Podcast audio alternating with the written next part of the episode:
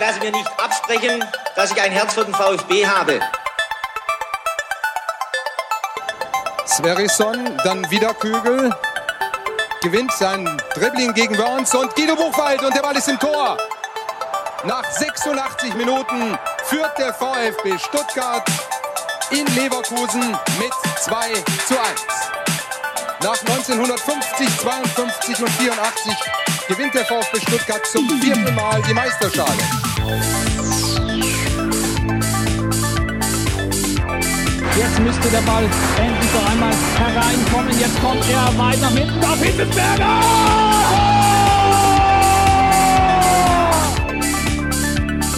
Mario Gomez, spitze Winkel, noch einmal nach innen. Pizza hat den Ball und es gibt noch einmal Abstoß vom Tor. Und jetzt ist das Spiel aus und der VfB Stuttgart ist deutscher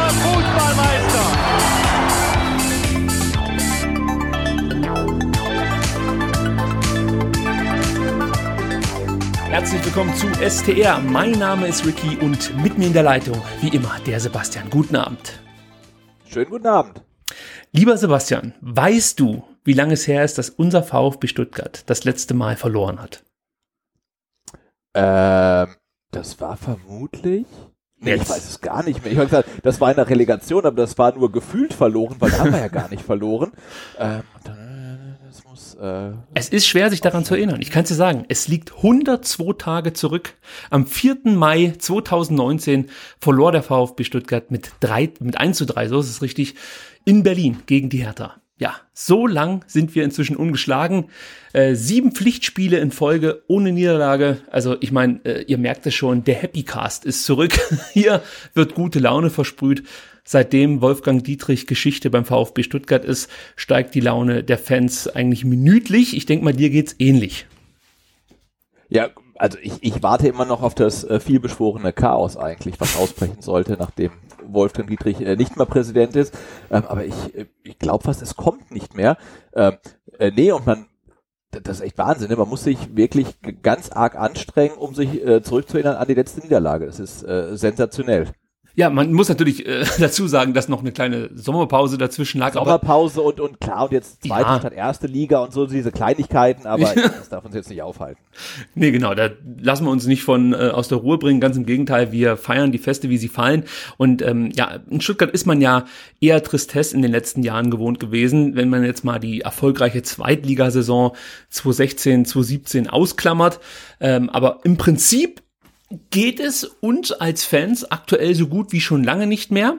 Und es liegt natürlich vor allem daran, dass die Mannschaft regelmäßig äh, zumindest mal was die Einstellung angeht, alles raushaut, wie man so schön sagt.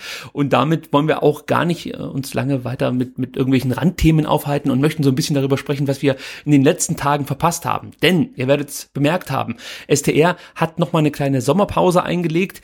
Ich äh, war im Urlaub, habe mir es gut gehen lassen und konnte dort auch das Spiel, unser erstes Auswärtsspiel in der neuen Zweitligasaison gegen Heidenheim mir anschauen. Sebastian, hast du es denn äh, gesehen, das Spiel gegen Heidenheim? Ich gehe mal davon aus. Ich vermute, der Sebastian hört mich gerade wieder nicht. Sebastian. Ah, ich glaube, du hast mir gerade eine Frage gestellt und es kam tatsächlich relativ abgehackt an. Ich habe so Hundenheim und äh, äh, dann eine, eine Tonalität äh, empfangen, die irgendwie auf eine Frage hindeutete, aber ich habe hab ich nicht ganz verstanden. Also wer heute auf Instagram dabei war, wird schon gemerkt haben, es gab wieder Probleme mit Studio Link und es scheint immer noch Probleme mit Studio Link zu geben. Lasst euch davon nicht abschrecken, gerade wenn ihr neue Hörer seid. Das ist hier natürlich nicht die Normalität. Normalerweise funktioniert hier alles reibungslos und wir haben die beste Audioqualität, die man sich eigentlich als Podcast-Hörer nur wünschen kann. Also einfach so tun, als wäre nichts. Und ich stelle meine Frage nochmal, Sebastian, hast du das Spiel des VfB Stuttgart gegen Heidenheim mitverfolgt? Ja, natürlich habe ich es mitverfolgt. Also ich hatte mich auch um eine Auswärtskarte bemüht, habe aber leider keine bekommen und deswegen äh, musste ich es dann leider im, im TV gucken und ich ähm, ähm, habe es gesehen und äh, und du erinnerst dich vielleicht dran, in unserer letzten Folge vor der Sommerpause hatten wir ja gut gelaunt eine Prognose gewagt und ich hatte gesagt, es wird ein hart umkämpftes Unentschieden in Heidenheim werden.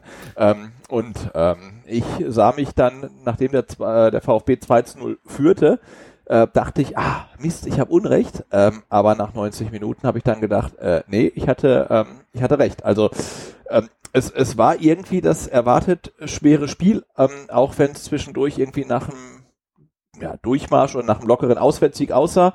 Ähm, ja, aber es kam dann im Endeffekt genauso, wie ich es prophezeit habe. Ja, absolut. Also du hast da äh, voll ins Schwarze getroffen und hast das Spiel besser vorhergesagt als manch andere Orakel, die es so gibt.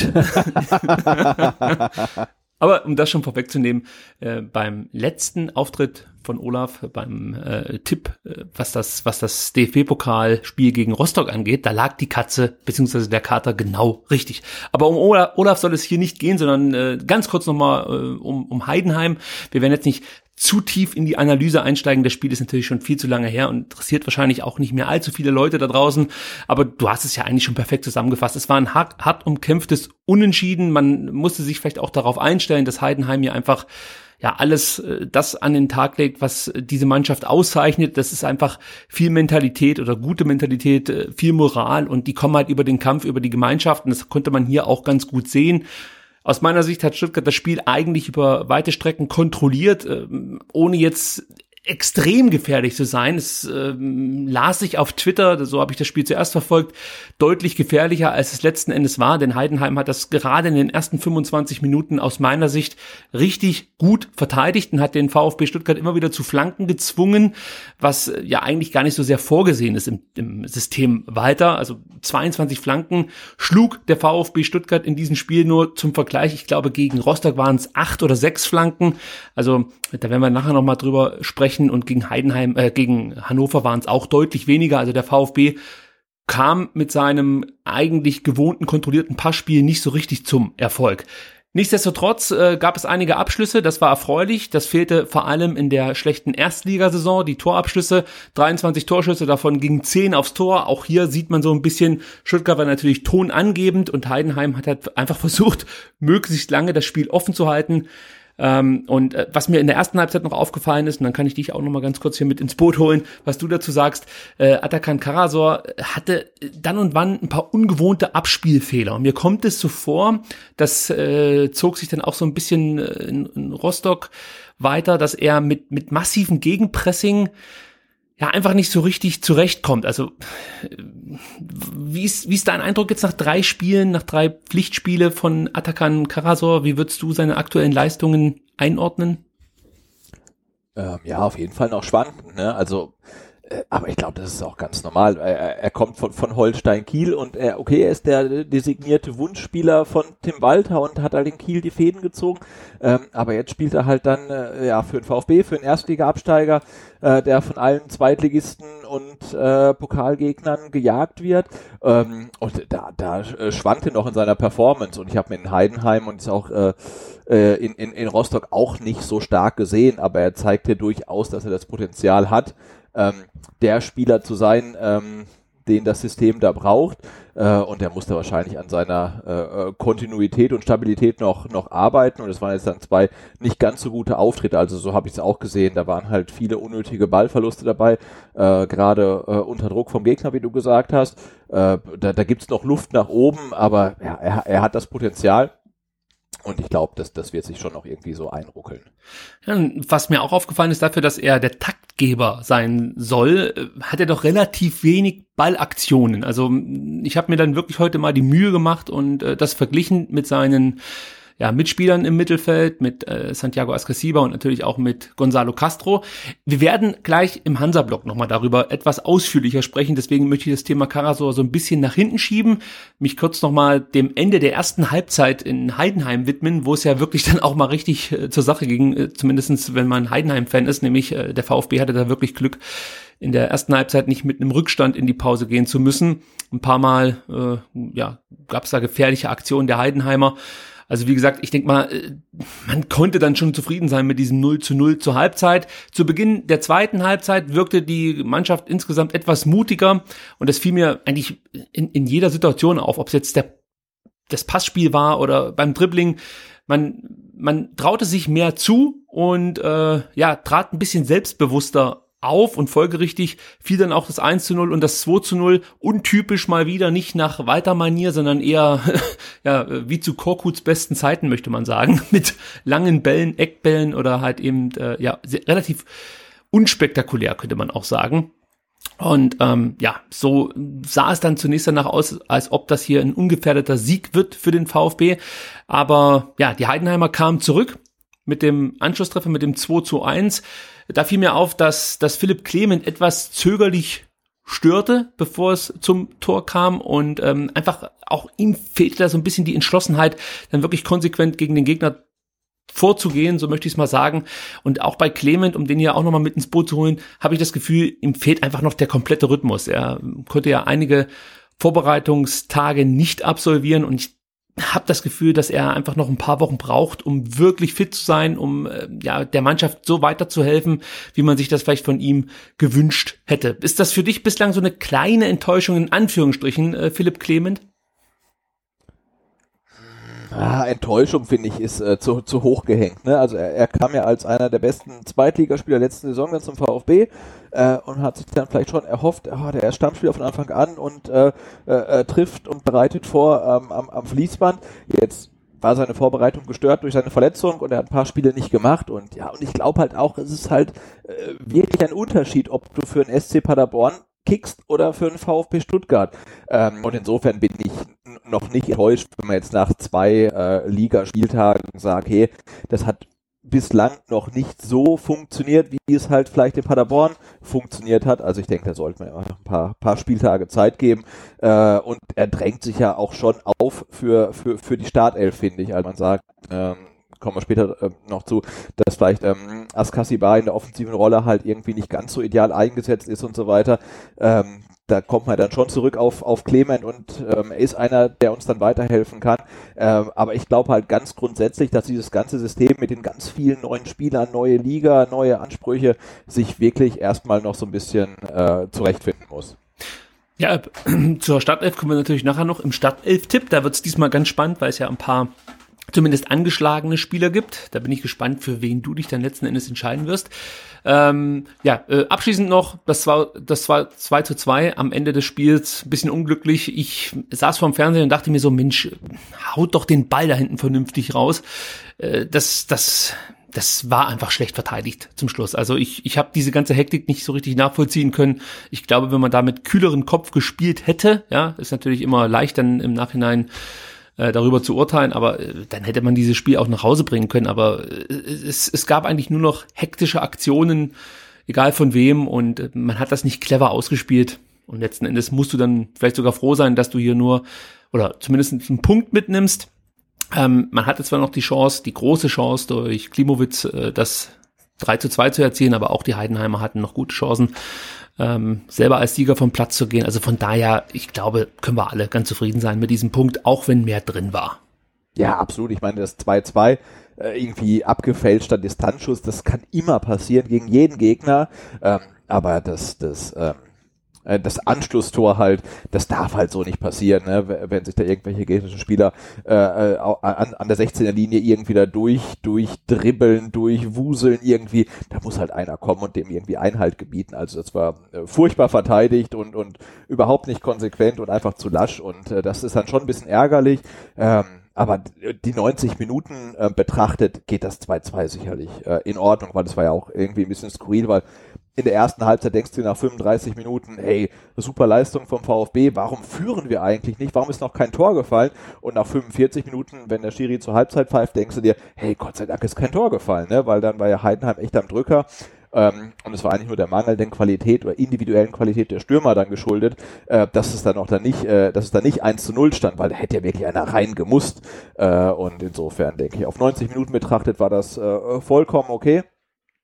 Und vielleicht auch äh, ja für den VfB so der äh, rechtzeitige Warnschuss, äh, wie das halt überhaupt so läuft in Liga 2. Ne? Und wie, dass man halt da irgendwie vielleicht dann doch auch am Ende vielleicht mal ein bisschen beherzter zur Sache gehen muss und dann äh, die spielerischen Aspekte vielleicht nicht mehr ganz so wichtig nehmen sollte, sondern einfach gucken muss, dass man diese blöden drei Punkte dann irgendwie aus Heidenheim mit äh, nach Stuttgart nimmt. Kommt es dir auch so vor, und da können wir jetzt schon das Rostock-Spiel mit einschließen, dass die Mannschaft in der Vorbereitung unbeschwerter wirkte. Also natürlich in den Spielen ging es um nichts, äh, in den Vorbereitungsspielen. Aber äh, mein Gefühl war, dass gerade gegen Freiburg oder auch gegen Basel die Abläufe flüssiger wirkten, die Mannschaft etwas befreiter wirkte und, und nicht so verkrampft agierte, wie auch gegen Hannover schon zu sehen war im Stadion.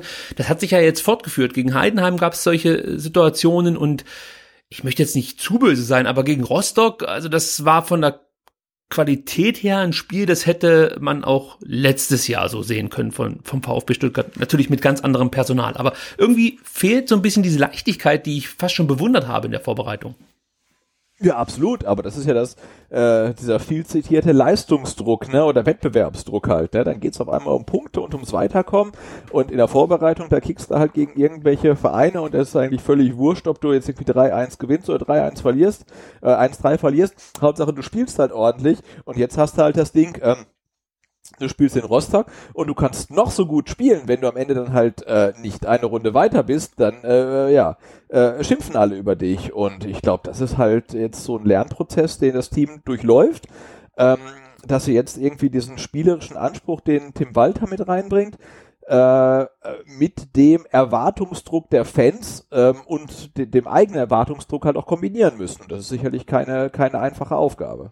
Aber klar, diese Leichtigkeit, äh, die, die ist weg und die muss eigentlich auch weg sein, weil du kannst dir eigentlich ja nicht mal in Heidenheim jetzt einen Punktverlust äh, leisten, wenn du schon 2-0 zur Halbzeit ähm, äh, äh, führst, ne? Ähm, beziehungsweise nein, nicht zur Halbzeit, aber wenn du 2-0 führst, darfst du in Heidenheim äh, nicht mehr noch äh, den Unentschieden spielen. Also insofern, ja, ist die Leichtigkeit weg, aber auch zu Recht, weil du stehst halt unter Ergebnisdruck.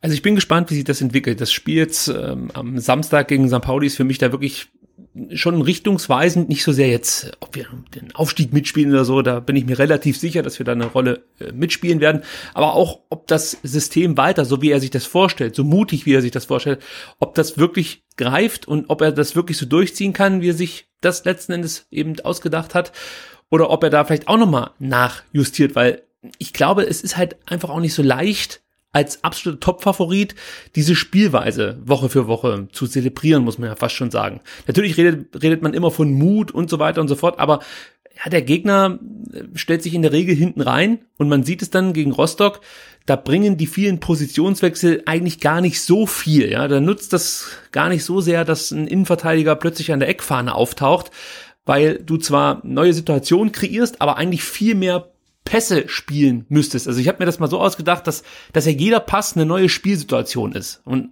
auf die muss sich der Gegner einstellen. Umso mehr Pässe, Pässe du spielst, erfolgreiche Pässe, umso mehr neue Situationen kreierst du. Äh, und äh, das geht natürlich mit dem Pass besser, weil ich denke mal, das ist unvorhersehbarer als zum Beispiel eine Flanke. Also wenn du dich darauf einstellen kannst, dass Insua zum Beispiel, wenn er spielen würde gegen St. Pauli, immer wieder weiß nicht, so, ja, so Halbfeldflanken schlägt, dann kannst du dich ja als Defensive, als Mannschaft insgesamt relativ gut darauf einstellen.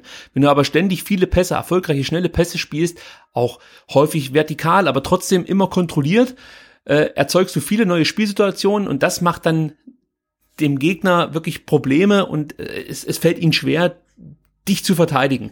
Und äh, ich, ich glaube, da müssen wir wieder hin oder mehr hin, uns, uns mehr hinbewegen, dass es auch mutigere Bälle gibt von den Mittelfeldstrategen, möchte ich sie mal nennen, Castro und natürlich auch ein Karasor, der dazu zählt. Die Davi nehme ich ein bisschen raus, mit seiner Leistung bin ich eigentlich in den letzten Spielen zufrieden. Aber es braucht für mich auch ein bisschen mehr Risikobereitschaft, äh, ein bisschen mehr Tempo in den Aktionen. Daran fehlt es mir aktuell so ein Stück weit. Das ist das, was ich als Unterschied ausmache im Vergleich zu den Testspielen.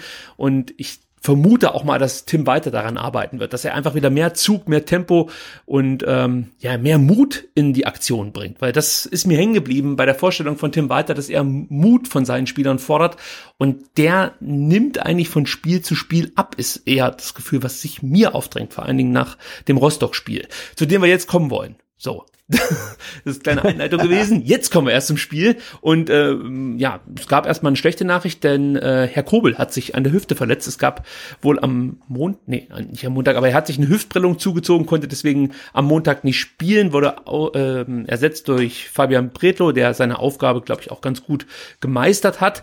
Und ich, muss sagen, ich fand ihn also sensationell, also nicht überragend, aber äh, also muss ich sagen, wenn Kobel ausfällt und Bretlo halt spielt, dann muss man irgendwie keine ähm, äh, ja, dann habe ich keine, keine, keine Schweißtropfen auf der Stirn, weil der das irgendwie echt sehr, sehr solide gemacht, ne? Also der, äh, das passt. Finde ich auch. Also ich hatte da, bin ich ganz ehrlich, so ein bisschen Bauchschmerzen, als ich das mitbekommen habe, weil Pretlo der Torhüter war, der in der Vorbereitung häufiger mal so einen Lapsus drin hatte und sich ein dummes Tor gefangen hat, weil er, glaube ich, auch diesen Mut, jetzt sind wir wieder bei dem Thema, den Tim Walter von den Torhütern fordert, auch äh, ja einfach Tim Walter beweisen wollte, dass er diesen hat. Mhm. Und er hat sich da in der Vorbereitung das ein oder andere äh, unglückliche Tor gefangen, möchte ich mal so sagen. Und ich dachte schon, oh, bitte mach's einfach konservativ. äh, bitte keine komischen Spirenzchen und so. Und er hat's ja wirklich gerade in der ersten Halbzeit fast schon äh, mit der alten Schule gemacht. Es gab den ein oder anderen langen Ball, ich vermute, dass das nicht ganz so geplant war ähm, von Tim Walter, aber vielleicht dann akzeptiert, akzeptiert wurde, weil Preto kurzfristig in die Mannschaft kam. In der zweiten Halbzeit sah das dann auch schon wieder ein bisschen anders aus. Bevor wir jetzt nochmal über das Spiel im Detail sprechen wollen, gab es noch eine unschöne Szene, äh, kurz vor Spielbeginn. Aus meiner Sicht war das eigentlich das äh, ich, ich, will mich jetzt nicht zu Beginn gleich wieder so aufregen, aber das ist für mich nicht nachvollziehbar, wie sowas äh, ja toleriert werden kann von einem Verein. Also es geht um die Choreo der Hansa Ultras, die einen Banner ausgerollt haben, auf dem äh, stand außer Rand und Band für Verein und Vaterland. Äh, das Ganze in einer Schriftart gehalten, die, ich sag mal, keine Zweifel übrig lässt, äh, was, was da für eine Gesinnung hinterstehen könnte. Dazu kommt, dass ja die Einlaufmusik der Hanseaner oder Hanseaten, so ist es richtig, Hanseaner, mein Gott, äh, die bösen Onkels waren. Jetzt geht's natürlich los, die sind nicht rechts, die sind nicht rechts. Äh, lass uns die Diskussion vielleicht jetzt nicht aufmachen. Wir wissen alle, für, für was das ungefähr so steht und ähm, was diese Musik oder wer diese Musik so hört. Natürlich gibt's da auch bestimmt Leute, die die Musik hören und nicht rechtsradikal sind, aber ja, ich persönlich sehe es halt so, wenn, wenn meine Musik von Leuten gehört wird, die sich äh, die Musik zu eigen machen und äh, damit ja ihre, ihre rechtsradikalen Gedanken nach außen tragen, ja, dann muss ich halt als Gruppe mich vielleicht auch deutlicher dagegen stellen, distanzieren. Sei es drum, die Onkels-Diskussion machen wir jetzt nicht auf, aber insgesamt. Auf gar keinen Fall. Ja, also war das ich für bin mich mal, äh, ich glaube, äh, die, die Onkels haben mal äh, parallel zum VfB in Stuttgart gespielt und ich hatte dann die das zweifelhafte Vergnügen äh, mit äh, dem Onkelspublikum äh, dann nach Cannstatt zum Bahnhof zu laufen und äh, ich erlaube mir dann so zu sagen, ich, ich möchte mit den Leuten nichts zu tun haben einfach, ne? Also ähm, ja. Ja. Also, ähm, Gut. Ja, ich, ich, ich finde es halt vom Verein unglaublich, dass, dass man das so toleriert. Und ich habe gelesen, ich weiß nicht, ob das stimmt, es gab auch, äh, wie heißt denn der Sänger von dieser Band, ähm, so eine Link, Link-Rock-Band, Links-Rock-Band, äh, relativ aus Rostock. bekannt. Ähm, ich glaube aus Rostock, ja. Du meinst Feine Sahne Fischfilet? Richtig, richtig. Ja. Ich glaube, der Sänger ist ja ein großer Fan. Ähm, der Sänger heißt äh, Monchi als sein Spitzname. Also zumindest ein Bandmitglied ist ein großer Fan von Hansa Rostock und war früher auch regelmäßig im Stadion und hat sich wohl in den letzten Jahren davon distanziert, eben ähm, ja, weil es diese rechten Strömungen innerhalb des Vereins gibt. Also da scheint es äh, ja eigentlich fast schon nicht haltbare Zustände zu geben in Rostock. Ich finde das ich finde das einfach nur ekelerregend. Mir fällt kein anderes genau, Wort dafür also, ein. Ich, also ich habe mich da auch, ja, ich habe ja auch dann ähm, getwittert, irgendwie den, den, den, Spruch zitiert und dann geschrieben, ist das euer Ernst, Hansa Rostock, weil ich es auch irgendwie völlig daneben fand. Ähm, habe dann auch ein paar Antworten äh, bekommen, äh, wirklich auch sehr sachlich und, und, und, und hilfreich. Ähm, und ähm, das Banner stammt wohl von einem ähm, Hansa Rostock äh, Fanclub aus äh, Wolgast, das ist wohl kurz vor der polnischen Grenze. Ähm, diese die Ultragruppierung ist halt, der hat Geburtstag gefeiert, ich weiß gar nicht, 20 Jahre oder so, und ist wohl bekannt dafür, ähm, zum einen irgendwie äh, ja relativ rechtslastig zu sein und zum anderen auch relativ provokant zu sein. Ähm, und sie sind halt nicht nur Hansa Rostock-Fans, sondern auch Fans der deutschen Nationalmannschaft, was ich persönlich jetzt halt für, schon für völlig daneben halte, aber das ist halt meine persönliche Meinung. Ähm, und deswegen äh, kam halt dieses Vaterland mit rein, weil sie halt nicht nur Fans von Hansa Rostock sind, sondern auch von der deutschen Nationalmannschaft. Ähm, ja, gut. ja, und ich habe mir überlegt, wie, wie, wie wäre es denn in Stuttgart? Jetzt ähm, überlegen wir uns mal, ähm, eine Ultragruppierung vom VfB würde irgendwie 20-jährigen Geburtstag feiern ähm, und wäre nicht nur Fan vom ähm, VfB, sondern auch Fan von der deutschen Nationalmannschaft und würde dann halt vor irgendeinem wichtigen Pokalspiel in der Cannstatter Kurve so ein Banner entrollen und dann würde ich sagen, das ist halt kompletter Bullshit halt. Ne? Also ihr dürft gerne für den VfB sein, ihr dürft auch gerne für die Nationalmannschaft sein, aber doch bitte nicht dann im, im, im Stuttgarter Stadion. Ähm, wie gesagt, ich habe es getwittert und äh, viele Leute haben dann auch gleich wieder geschrieben, ja, aber was ist denn daran rechts? Oder sind das jetzt auch gleich Nazis? Nein, sind sie nicht. Aber was hat denn das Vaterland mit dem DFB-Pokal zu tun? Da spielen halt zwei Vereine, zwei Städte gegeneinander. Ähm, und ich, ich kann doch als VfB oder als Hansa Rostock-Fan nicht irgendwie Fan des Vaterlands sein. Also ist ein VfB-Fan auch Fan vom KSC, ist ein Hansa Rostock-Fan auch Fan vom HSV. Also wenn wir alle irgendwie so große Vaterlandsfreunde sind. Äh, ich ich verstehe es halt einfach nicht. Also jetzt ohne diese große Links-Rechts-Nazi, Nicht-Nazi-Diskussion aufmachen zu wollen, ich, ich verstehe es halt nicht. Und ich finde es halt in dem Kontext, im DFB-Pokal halt auch komplett deplatziert, halt irgendwie einen ähm, außer Rand und Band fürs Vaterland Banner auszurollen. Ne? Also, weil ich bin für meinen Verein, ich bin für den VfB oder ich bin für Hansa Rostock oder ich bin für irgendeinen anderen Club, aber ich bin doch in dem Kontext nicht fürs Vaterland. Und äh, ich denke, die, die, die, die Fangruppe oder die Ultra-Gruppierung wollte halt auch in dem Kontext dann halt ähm, bewusst äh, provozieren. Ähm, und das ist vielleicht auch ein Stöckchen, über das wir nicht unbedingt, unbedingt springen sollten. Ähm, aber ich fand es halt auch komplett daneben einfach. Abschließend, wenn ich Vaterland in dieser Schriftart lese, die bösen Onkels höre und die Leute da im Blog sehe, manche von diesen Leuten, muss man dazu sagen, assoziiere ich das halt einfach mit Rassismus. Punkt. Und, ja, na, ähm, absolut. Und, und wenn meine, ich damit spiele, in, in, in, in Chemnitz müssen sie ihren muss man sich mal auf der lassen, müssen sie ihren Kapitän rauswerfen, weil er mit Nazis abhängt. In Cottbus tanzen sie Macarena mit Hitlergruß ja. und in Rostock gibt es irgendwelche Vaterlandbanner und dann beschwert man sich eventuell, dass halt irgendwie ähm, Ostdeutschland irgendwie schlecht wegkommt. Ne? Aber hey, also sorry, ähm, das äh, äh, ist halt auch eine Steilvorlage für irgendwelche Vorurteile und ich tue mich da auch echt schwer, diese Vorurteile nicht zu teilen. Ne? Aber äh, ja, das ist halt einfach äh, eine, eine ungute ähm, Gesamtsituation. Ich erinnere mich da an die WM 2006 zu Gast bei Freunden, als es äh, schwarzen Leuten äh, oder als schwarzen Leuten geraten wurde, schwarzen Menschen geraten wurde, sie sollten Gegenden in Brandenburg meiden. So. Und ähm, natürlich gibt es auch Gegenden in Dortmund, die man vielleicht nicht als, Absolut, als Schwarzer ja, betreten ja. sollte, richtig. Da äh, gebe ich jedem recht, der jetzt aufschreit. Aber insgesamt gibt es schon so, ein, so eine Häufung an Vorkommnissen in den ehemaligen, äh, in den neuen deutschen Bundesländern, so ist es richtig. Und ähm, das ist mit Sicherheit nicht nur ein Problem in Ostdeutschland. Das ist ein gesamtdeutsches Problem. Ist auch wichtig, glaube ich, dass man das als gesam gesamtdeutsches Problem wahrnimmt, weil sonst schiebt man es immer so ein bisschen weg. Das ist ja da drüben im Osten. Was geht mich das hier an? Das Problem betrifft ganz Deutschland. Ähm, es gibt halt diese Häufung im Osten, liegt mit Sicherheit auch daran, dass die soziale Situation nicht allzu günstig war in den letzten Jahren. Ähm, aber ich sehe es ja ähnlich wie wenn man darüber spricht, dass es in Berlin irgendwelche Ausländerproblematiken gibt. Das ist ein Assi-Problem. Nichts anderes, ja. Es gibt halt Assis in Ostdeutschland, in Westdeutschland, in Berlin, in Berlin-Neukölln und in sonst irgendwelchen Gegenden. Und äh, mir ist es eigentlich scheißegal, äh, ja, ob, ob ob das jetzt ein großes ostdeutsches Problem ist, ich finde, man muss da vielleicht dann auch als Verein Hansa Rostock und auch als DFB äh, klarer gegen vorgehen und äh, Stellung beziehen. Das fehlt mir hier so ein Stück weit. Gerade wenn man sich überlegt, was da mit Herrn Tönnies auf Schalke vor nicht allzu langer Zeit passiert ist.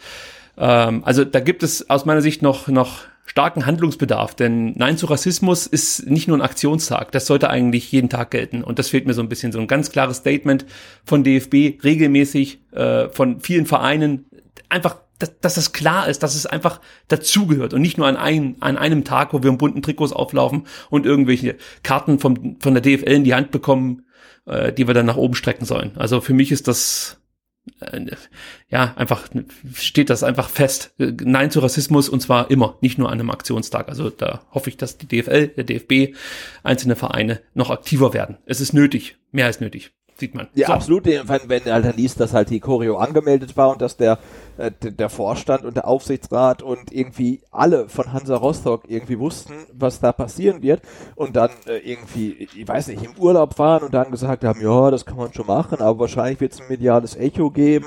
Ja, der musste halt reagieren, ne? Also, ähm, aber äh, irgendwie Onkels Einlaufmusik und dann außer Rand und Band für Verein und Vaterland. Äh, ja, kannst du machen ist halt scheiße, äh, ist halt irgendwie rechts und äh, ja, wenn du als Verein dann so dastehen möchtest, ja, kannst du machen, aber ist halt scheiße.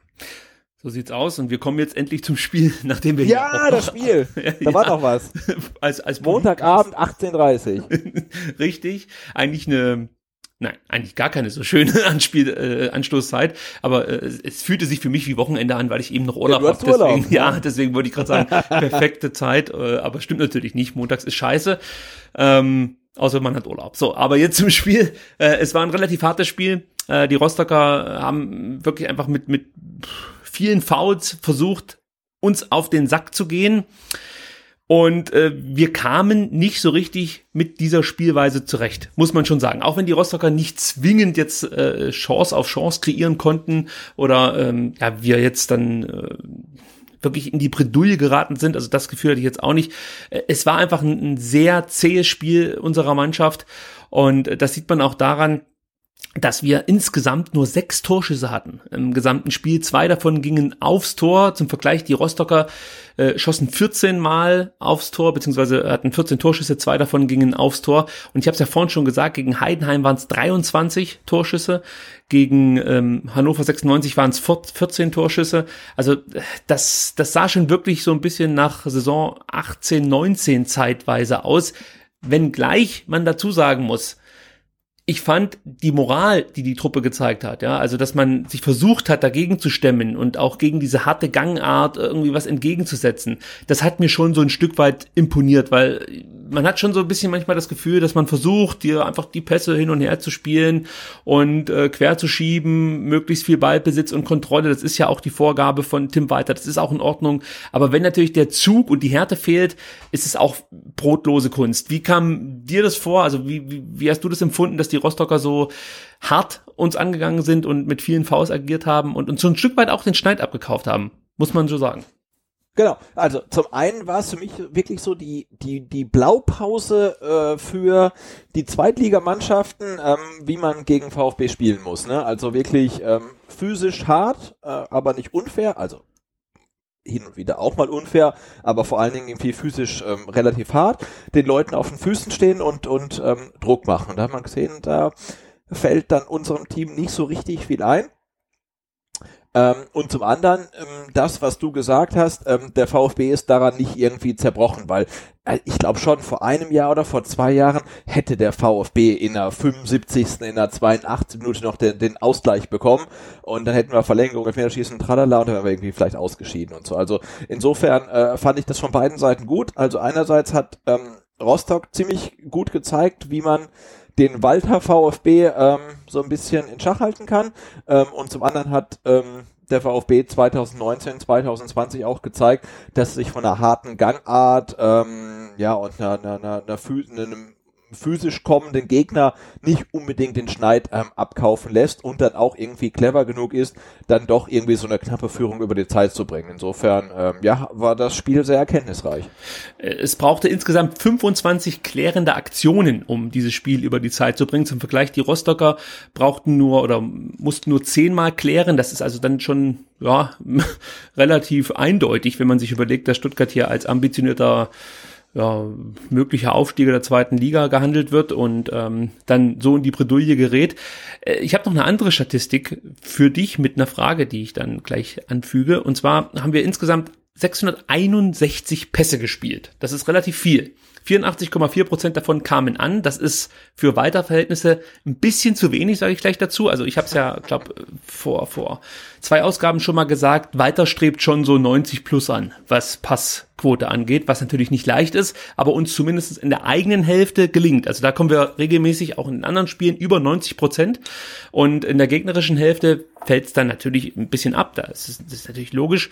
Äh, da lagen wir jetzt im Spiel gegen Rostock bei knappe 75 Prozent.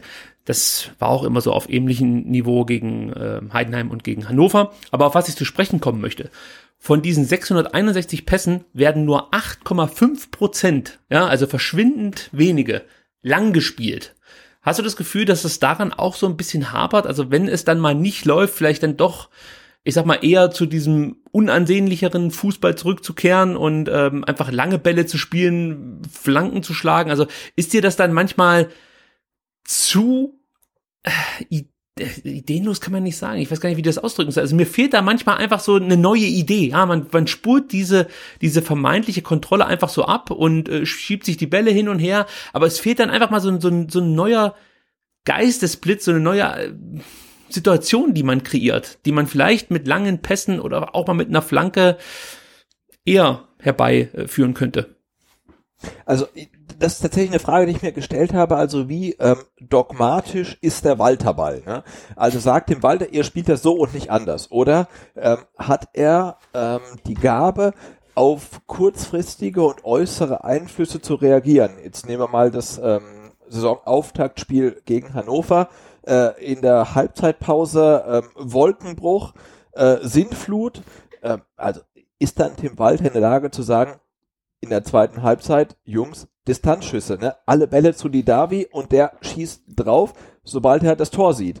Ähm, und, und, und wenn ich halt Spieler wie, wie, wie Mario Gomez und äh, ähm, al halt vorne drin habe, dann sage ich, okay, jetzt muss es halt irgendwie Halbfeldflanken regnen.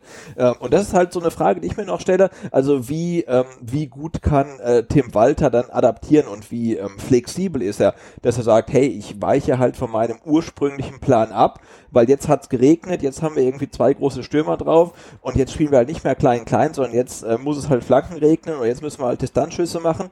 Ähm, aber da, da kann ich mir halt jetzt nach, nach zwei Spielen oder nach drei Spielen auch noch kein Urteil erlauben. Aber da bin ich so ein bisschen gespannt, ähm, ob er ähm, dogmatisch an seinem System festhält, so, so zorniger Style, ähm, oder ob er auch in der Lage ist zu sagen, okay, ähm, jetzt haben wir andere Voraussetzungen, jetzt müssen wir auch anders spielen.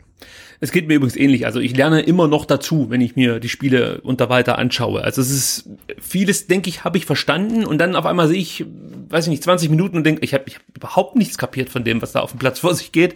Also es ist schon äh, einfach nicht so leicht ausrechenbar. Es sagt ja auch jeder gegnerische Trainer. Also das muss man vielleicht auch nochmal erwähnen, dass äh, ein Frank Schmidt, der ja jetzt auch schon lange dabei ist und auch äh, ja schon Spiele gegen gegen Tim Walter bestreiten musste in der letzten Saison, als er im Kiel trainierte und äh, Kiel natürlich auch gegen Heidenheim antreten musste. Trotzdem sagt er, es ist unheimlich schwer, sich da immer wieder auf die neuen Situationen einzustellen. Also es ist, glaube ich, schon der richtige Weg, den möchte ich gar nicht in Abrede stellen. Aber ähm, vielleicht geht es vielen Spielern ähnlich wie uns, dass wir manche Sachen noch nicht so ganz verstehen und ähm, ja, natürlich sind die Spieler schon weiter als wir, aber es fehlt vielleicht dann und wann noch an, an, an der Selbstverständlichkeit und deswegen klappt alles noch nicht so, was wahrscheinlich auch gar nicht zu erwarten ist nach drei Pflichtspielen. Aber äh, wir werden das auf jeden Fall weiter beobachten und werden jetzt so ein bisschen äh, uns durchs Spiel arbeiten. Wie gesagt, ich versuche mich wirklich ein bisschen kürzer zu halten als gegen Hannover. Ähm, ich habe mir aber dann doch wieder ein paar Sachen aufgeschrieben, die ich thematisieren möchte. Es ging nämlich los mit einer Rostocker Chance in der achten Minute. Und ähm, da habe ich mir wirklich wieder mal Frame für Frame angeguckt, um herauszufinden, wo äh, lag denn jetzt hier eigentlich das Problem. Los ging es damit, dass Kempf äh, mit Ball im Mittelkreis ähm, ja, einfach äh, ein paar Ab Anspielmöglichkeiten hatte. Der aufgerückte Bartstuber stand da und ähm, Sosa zog so ein bisschen von links nach innen und ähm, ja, einfach Kempf konnte sich dann aussuchen, wen er jetzt anspielt. Er entschied sich für Sosa, der dann ja, wie leider Gottes äh, häufiger an diesem Spieltag im ähm, DFB-Pokal Probleme hatte bei der, bei der, beim ersten Kontakt. Also das ist mir ein paar Mal aufgefallen, was eigentlich verwunderlich ist bei einem technisch so versierten Spieler wie Borna Sosa, dass er immer wieder Probleme hat, den Ball ordentlich zu verarbeiten. Also er hat immer so, ja, der Ball springt halt immer so ein bisschen weg vom Fuß oder er muss nochmal, äh, wie soll man das sagen, nachfassen oder beziehungsweise nochmal, äh, ja, einfach den Ball kurz abstoppen. Also es ist wenig direkt, was da passiert von Borna Sosa und wenn er es direkt versucht, dann sind es oft Fehlpässe. Ähm, ja, also er spielt Borna Sosa an, der dann, wie gesagt, den Ball nicht ganz so gut verarbeitet, direkt natürlich von Breyer unter Druck gesetzt wird, der natürlich auf solche Situationen lauert. Und Sosa spielt dann einen Pass auf äh, Mongala. Und der wiederum entscheidet sich dann fürs Dribbling gegen Butzen, obwohl Mangala eigentlich ganz gute Möglichkeiten hatte, äh, Kempf im Mittelkreis anzuspielen. Also vielleicht könnt ihr euch an die Situation noch erinnern. Das war auch der Moment, als sich Mangala ver verletzte. Also vielleicht ist euch das deswegen noch präsent. Er ist praktisch an der Außenlinie, hätte die Mittellinie entlang zum Mittelkreis auf Kämpf spielen können, entscheidet sich fürs Dribbling. Das möchte ich überhaupt nicht kritisieren. Ich finde diese Situation, das habe ich auch vorhin gefordert, ähm, finde ich auch gar nicht schlecht, wenn man sich sowas zutraut. Ja, wenn man sagt, ich nehme das Dribbling jetzt an und ähm, setze mich da durch, habe einen Spieler vielleicht ausgeschaltet, nehme Fahrt auf und äh, ja, komme so die Grundlinie runter Wie auch immer. So, das Problem war aber, dass sich Orel Mangala den Ball etwas zu weit vorgelegt hat und ähm, das dann äh, ja Riedel ins Spiel gebracht hat, den Rechtsverteidiger der Hanseaten. Und der grätschte den Ball dann ab. Dabei verletzte sich eben Mangala am Innenband, kommen wir nachher auch noch ganz kurz dazu. Und ähm, ja, Riedel hat auch so ein bisschen Glück, weil der Ball einfach so kurz vom Seiten aus liegen bleibt. Äh, mit etwas mehr Glück auf unserer Seite wäre der Ball nach außen gekugelt und ähm, ja, das, die Situation wäre mit einem Einwurf für Stuttgart weitergegangen. So war es aber dann so, dass das Butzen super schnell geschaltet hat, den Ball mitnimmt und äh, Vollmann auf die Reise schickt. Und dann passiert was, was ich nicht so ganz äh, auflösen konnte, weil die, die, die V-Bilder das Ganze nicht hergegeben haben. Aber man sieht, oder es sieht zumindest so aus, dass Holger Bartstuber etwas geschlafen hat in diesem Moment. Weil eigentlich äh, wäre Stenzel für Vollmann zuständig gewesen in dem Moment. Aber Vollmann hat sich eher in Richtung Mittelkreis orientiert. Da stand eben Bartstuber und der schaltete dann nicht schnell genug. Und dann versucht eben Vollmann mit einem Chipball oder ja, mit so einem Lupfer Bredlo zu überwinden. Das gelingt ihm, äh, ihm in diesem Moment noch nicht. Eine Minute später wird das Ganze dann schon etwas gefährlicher. Ähm, wieder hat Kempf den Ball am Mittelkreis, also eine ähnliche Situation. Sosa und Bartschuber wären theoretisch anspielbar. Kempf entscheidet sich dann allerdings für einen Pass auf den äh, ja von drei Rostockern umzingelten Karasor. Man muss dazu sagen, Karasor auch hier diese halbe Sekunde, von der Sven Mislintat danach gesprochen hat, die immer so ein bisschen fehlte, die fehlte Karasor in dem Moment auch. Das Zuspiel war aus meiner Sicht nicht so mega clever, äh, clever, weil halt eben drei Rostocker um Karasor herumstehen. Aber ich glaube, dass man das trotzdem verarbeitet bekommt, wenn man immer online ist, wie der ein oder andere Jugendtrainer zu sagen mhm. pflegt.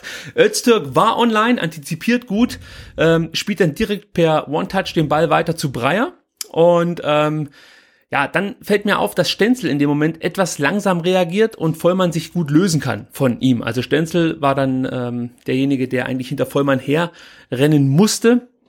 Und auch hier haben wir wieder Situationen gehabt oder Möglichkeiten gehabt, die, die, die, den Umschaltmoment, sag ich mal, zu unterbinden und den Ball wieder zurück zu erobern. Denn Karasor macht das, was er natürlich auch gut kann. Er versucht, wenn er mal einen Fehler macht, das direkt wieder gut zu machen, hetzt hinterher, er kämpft sich sogar den Ball, spielt dann Sosa an und dann kommen wir wieder zu einem, zu einem äh, Moment, wo man Bonner Sosa einfach ja, nur noch schütteln will, weil man das Gefühl hat, er könnte es viel besser, ja. Er setzt dann 30 Meter vor unserem Tor, ja, mit so, also Tim Walter würde sagen, mit so einem Arschlochball. Arschlochball. ja, ja, mit so einem absoluten Arschlochball. Ähm, Stenzel mehr oder weniger unter Druck. Der, ich habe es ja vorhin gesagt, äh, gar nicht so richtig hinter Vollmann hinterherkam. Ja, also er, er versucht Stenzel anzuspielen, der eigentlich noch hinter Vollmann hinterher rennt. Also ein absoluter Arschlochball.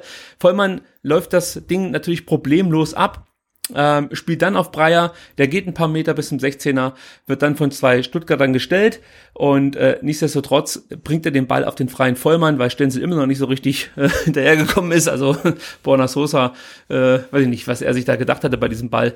Ähm, ja, und der schließt dann aus 22 Metern ab. Bredlo ist da, hält das Ding, lässt zwar abreihen, aber Kampf schaltet dann noch relativ schnell und erschwert Königs äh, ein mögliches Abstaubertor. Was man hier halt sehr, sehr gut merkt, auf was ich eigentlich hinaus will, warum ich diese zwei Szenen mir hier notiert habe, ist ganz einfach, in den Situationen, wenn es, äh, ja, wenn wir nicht bei 100 Prozent sind, so möchte ich es eigentlich sagen, ja, dann sind wir so extrem anfällig für Konter, dass ich mir da schon so ein Stück weit Sorgen mache, wenn wir gegen ähm, ja vor allem schnellere Mannschaften spielen, als das Rostock der Fall war und auch äh, gefährlichere Angreifer.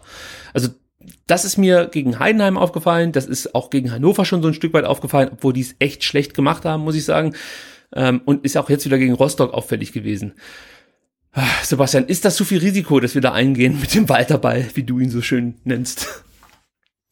Na, ich glaube, es ist halt auf jeden Fall noch optimierungswürdig. Ne? Also man geht da noch relativ viel ähm, Risiko ein mit der Spielweise.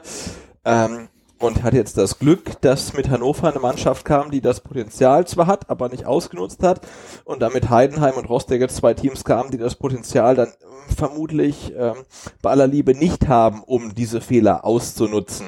Äh, und ich hoffe ganz schwer, ähm, ja, dass man jetzt die Zeit nutzt, um diese äh, Nachlässigkeiten in der Defensive und im Spielaufbau, ähm, ja, um die Zeit halt nutzt, um diese Schwächen abzustellen, weil derzeit, äh, ja, gibt's halt echt noch so ein paar äh, Defizite im Spiel, die gewiefte Mannschaften halt wirklich ähm, leicht ausnutzen können. Und da muss man dann fast so ein bisschen äh, dankbar sein oder froh sein, dass wir nicht in der ersten Liga spielen, sondern in der zweiten. Ähm, und dass die meisten Gegner, die kommen, äh, vermutlich auch am Samstag da in St. Pauli, äh, nicht in der Lage sind, das konsequent ähm, ausnutzen zu können. Aber ja, es gibt da auf jeden Fall noch äh, viel Luft nach oben.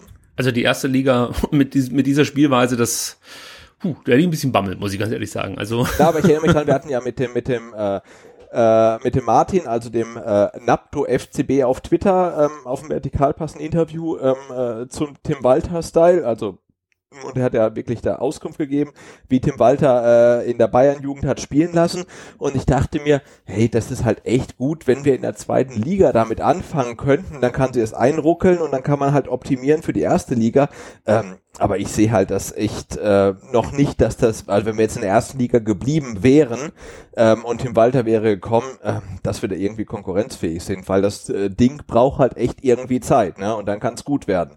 Ähm, aber äh, ja, ich bin wirklich froh, ähm, dass wir jetzt Gegner haben, die ähm, die kleinste Schwäche vielleicht dann nicht so ähm, super konsequent ausnutzen. Äh, ich habe es ja gerade eben äh, schon gesagt, äh, Orel Mangala hat sich bei der, bei der ersten Chance, die ich beschrieben habe, eine Innenbanddehnung im linken Knie zugezogen, wird jetzt drei bis vier Wochen ausfallen. Äh, es fehlt also eine Option fürs Mittelfeld, auch wenn wir eine neue zugewonnen haben, dazu später im Transfer-Update dann ein bisschen mehr. Nichtsdestotrotz möchte ich mit dir ganz kurz über unser Mittelfeld reden, also in, insbesondere über Askasiba, Castro und Karasor. Daniel Didavi lasse ich mal außen vor. Ähm, wie, wie bist du zufrieden mit dieser mit dieser Kombination. Also Askasiba und Castro über die Außenposition, Karasor der Sechser, der das Spiel lenken soll. Wie, wie, wie siehst, siehst du das? Gibt es da für dich Alternativen oder sagst du, das muss ich jetzt einfach auch finden und den Jungs muss man die Zeit geben? Ja, wie stehst du zu diesen drei Spielern? Ja, es gab ja äh, äh viele äh, Meldungen und Meinungen, dass ähm, Askasiba auf der Position, auf der er jetzt spielt, irgendwie ein bisschen verschenkt ist. Und ich muss gestehen, da gehe ich mit. Also er ist, er spielt zu weit vorne. Ne? Also ich sehe ihn auch eher weiter hinten als der Balleroberer, ähm, der, der Ballklauer, der ähm, dem Gegner den, die Kugel stibitzt, ähm, dann irgendwie den kurzen Pass spielt zu irgendjemandem, der dann halt irgendwie den entscheidenden Pass spielen kann.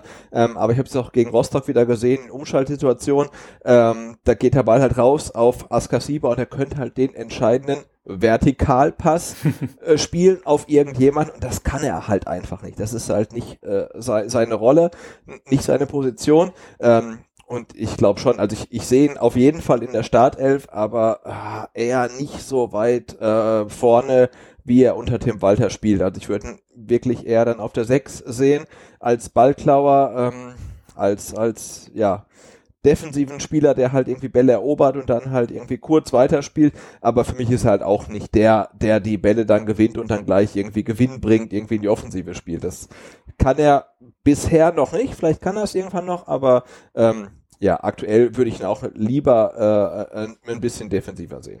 Nichtsdestotrotz war er derjenige, der den äh, Geistesblitz hatte bei der Ausführung der Ecke in der 19. Minute. Ja, absolut. Und er hat die Ecke herausgeholt. Richtig, ja. mit seinem äh, engagierten ähm, ja, Nachgehen gegen, ach, wie hieß denn der Junge nochmal? Es war ein ganz junger Spieler, der Rostocker. Ähm, Sonnenberg, glaube ich, der für den eigentlichen ja, Stammspieler, Stamminnenverteidiger Adam ähm, Streit auflaufen durfte. Das hat sich der Trainer der Rostocker so überlegt, als, als ja, kleine Überraschung für uns Stuttgarter. Aber ich wollte noch kurz, ich, ich wollte noch kurz ja, was. Ich meine, da, da, da, du, da, da ich keinen Namen äh, kenne äh, von denen, die du nennst, äh, bin ich irgendwie wenig überrascht. Ja, es gibt, es gibt ein paar Leute, die man vielleicht noch aus dem äh, letzten DFB-Pokalspiel ja, kennt. kennt man auf jeden ja, Fall. Und, den zum und Beispiel. Der, der, der Herr Vollmann war der mit dem, mit dem lichten Haupthaar, oder? Herr Vollmann war der, den ich später als Herr Rollmann bezeichnet habe, als er die Neymar-Gedächtnisrolle machte. Mit äh, äh, Ned Phillips, ja, okay. das Das war schön. ähm, ich möchte noch kurz was zu Santi ergänzen. Und zwar ist er von den dreijenigen, äh, von den dreien, über die wir jetzt äh, gerade gesprochen haben, der mit den wenigsten Ballkontakten und der schlechtesten Passquote. Was natürlich auch so ein bisschen äh, die Frage zulässt, ob er der geeignete Spieler für Walters Spielidee ist. Es ist ein Problem für mich, weil ich Santi Ascasiba in der Mannschaft haben möchte. Und zwar für so Aktionen wie eben vor dem Eckball, für so Aktionen, ähm, ja, als der Eckball ausgeführt werden musste, für Aktionen, die er manchmal zeigt, wenn es einfach mal nötig ist, äh, ich, ich sag mal, die harte Klinge auszupacken. Äh, und natürlich auch was Mentalität angeht. Deswegen möchte ich diesen Spieler unbedingt in der Mannschaft haben. Aber es sieht ja so aus, als ob er keine Chance auf ja, eine zentrale Position hat, sprich als defensiver Mittelfeldspieler oder als Achter.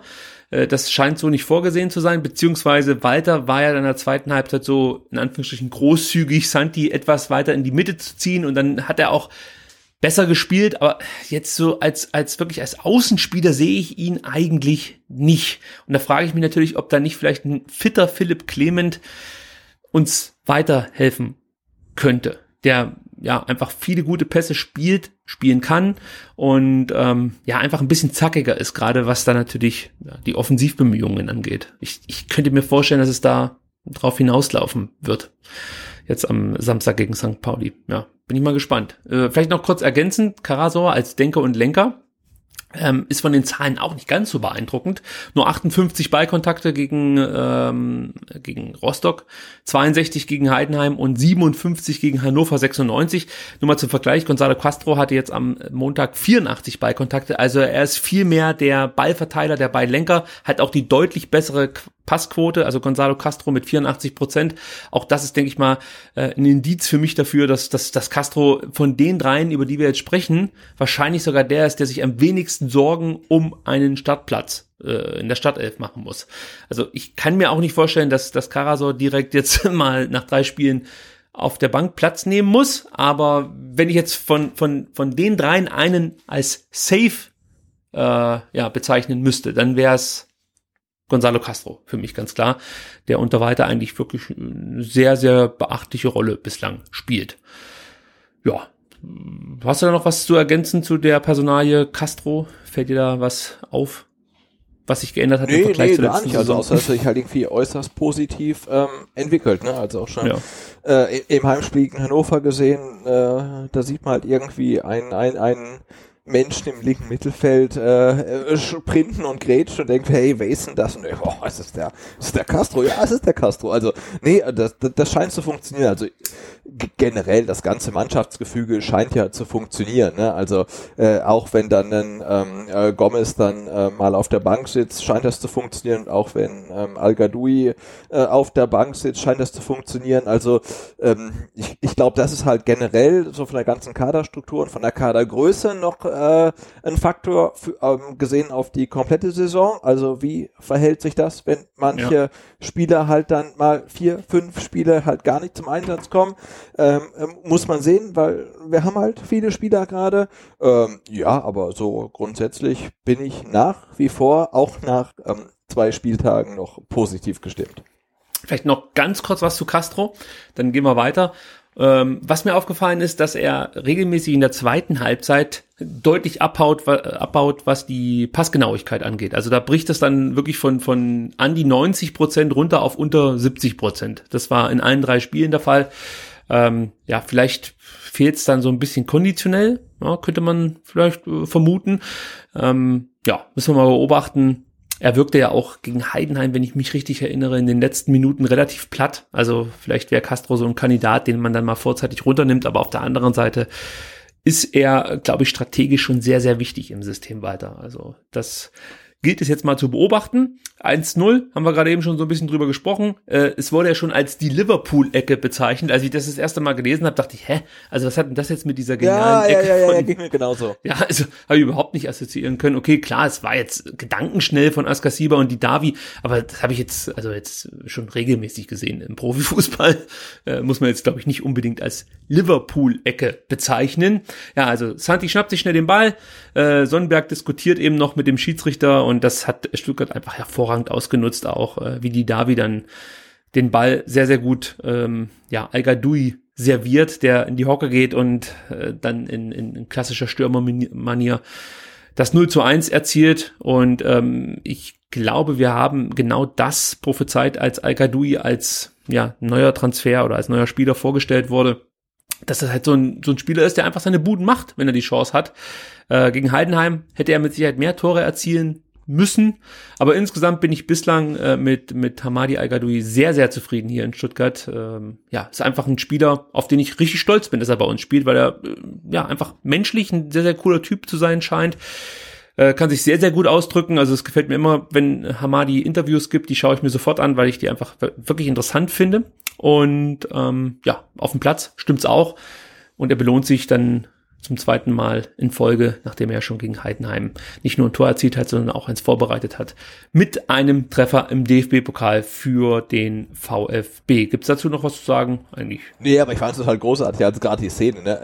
Äh, es gibt halt dann die, die Ecke und äh, al winkt und dann wird die Ecke kurz gespielt und er hat dann irgendwie schon eigentlich wieder komplett abgeschaltet und äh, weiß ich nicht, macht dann gerade seine Nebenkostenabrechnung und so weiter und dann äh, chippt halt David an die Flanke rein und zack ist er halt wieder irgendwie wie Nico Willig sagen würde, irgendwie online ja. und geht halt irgendwie in die Knie und, und äh, macht das Ding halt rein. Das, das war halt irgendwie großartig, weil er war halt irgendwie kurz irgendwie on fire und dann gibt's den Ball nicht und dann macht er irgendwie was komplett anderes und dann kommt der Ball rein und er, er, er steht ja auch komplett alleine, also der ist ja kein Gegenspieler und so weiter, ähm, aber er ist dann irgendwie schnell genug, um das Ding halt irgendwie einzunicken und äh, da ich schon, er, also der könnte halt schon so unser ähm, Tirode werden, diese Saison halt, ne, also äh, der, der, der weiß halt, wo es wo es Tor steht, ähm, ist dann vielleicht äh, ja nicht immer äh, die ganze Zeit konzentriert, aber halt, wenn es drauf ankommt, ist er halt da und macht das Ding halt mit mit irgendeinem Körperteil halt rein. Also ähm, ja und äh, ich glaube, ähm, der VfB hat an Ablösesumme 300.000 Euro mhm. bezahlt oder so und jetzt irgendwie ähm, Wahrscheinlich jetzt schon drei Millionen wert. Ja, also zweite in die zweite Pokalrunde geschossen, äh, äh, das Ding gegen Heidenheim einen Punkt geholt, also ja, seine Abschlusssumme hat er halt schon locker wieder reingeholt ähm, und ist dann halt irgendwie menschlich auch noch ein cooler Typ, also das ähm, war Passt. ein sehr, sehr guter Transfer. Ja, bislang sieht das danach aus. Äh, zur Halbzeit gab es da noch einen Wechsel, über den wir ganz kurz sprechen müssen. Holger Bartstuber knickte um, in einem Zweikampf hat er sich verletzt, auch wieder so ein unnötiges Foul der Rostocker ähm, klagte anschließend über Sprunggelenksprobleme und es kam zum Debüt von Nathaniel Phillips für unseren VfB Stuttgart. Und da sind wir gleich schon beim nächsten Thema, das ich hier ganz kurz aufmachen möchte. Und zwar, ja, wie geht es jetzt hier weiter in unserer Innenverteidigung? Weil äh, aus einem Riesenproblem, nämlich der Verletzung von Maschin Kaminski, ähm, entpuppt sich dann doch mehr und mehr fast schon ein Vierkampf um zwei Plätze. Also zum einen natürlich Marc Oliver Kempf, der gesetzt sein dürfte als Kapitän, da können wir, denke ich, mal einen Haken hintermachen. Aber dann haben wir Holger Bartstuber, der sich Gott sei Dank nicht so schwer verletzt hat. Ich weiß nicht, ob er heute schon wieder voll trainieren konnte, aber man hörte halt, dass er nicht lange ausfallen wird. Könnte sein, dass es für das Spiel gegen St. Pauli eng wird, aber danach ist er auf jeden Fall wieder fit.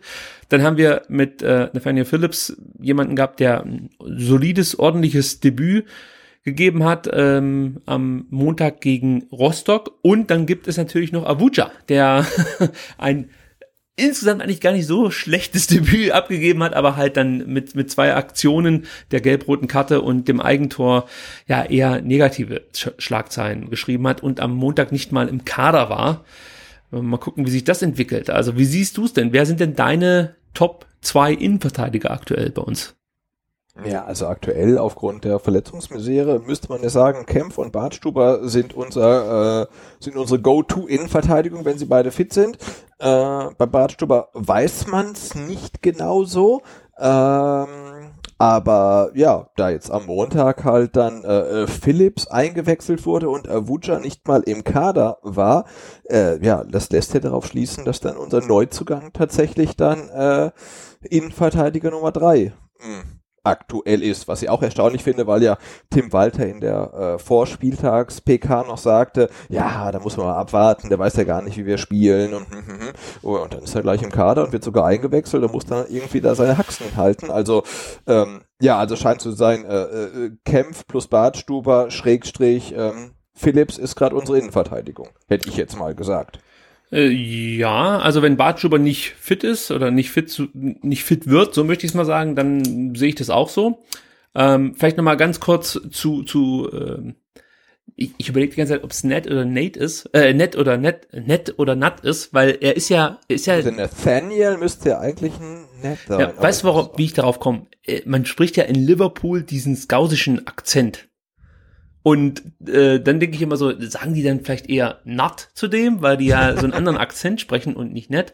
Aber er, er, er ja, kürzt sich ab mit NAT, sprich Ned oder Nat. Wir wissen es nicht, auf jeden Fall nicht Nate. So, so können wir es mal festhalten. Aber darum soll es gar nicht gehen. Auf was ich zu sprechen kommen wollte, ähm, sind die Ballaktionen, die äh, Bartstuber, Kempf und Phillips in diesem Spiel hatten.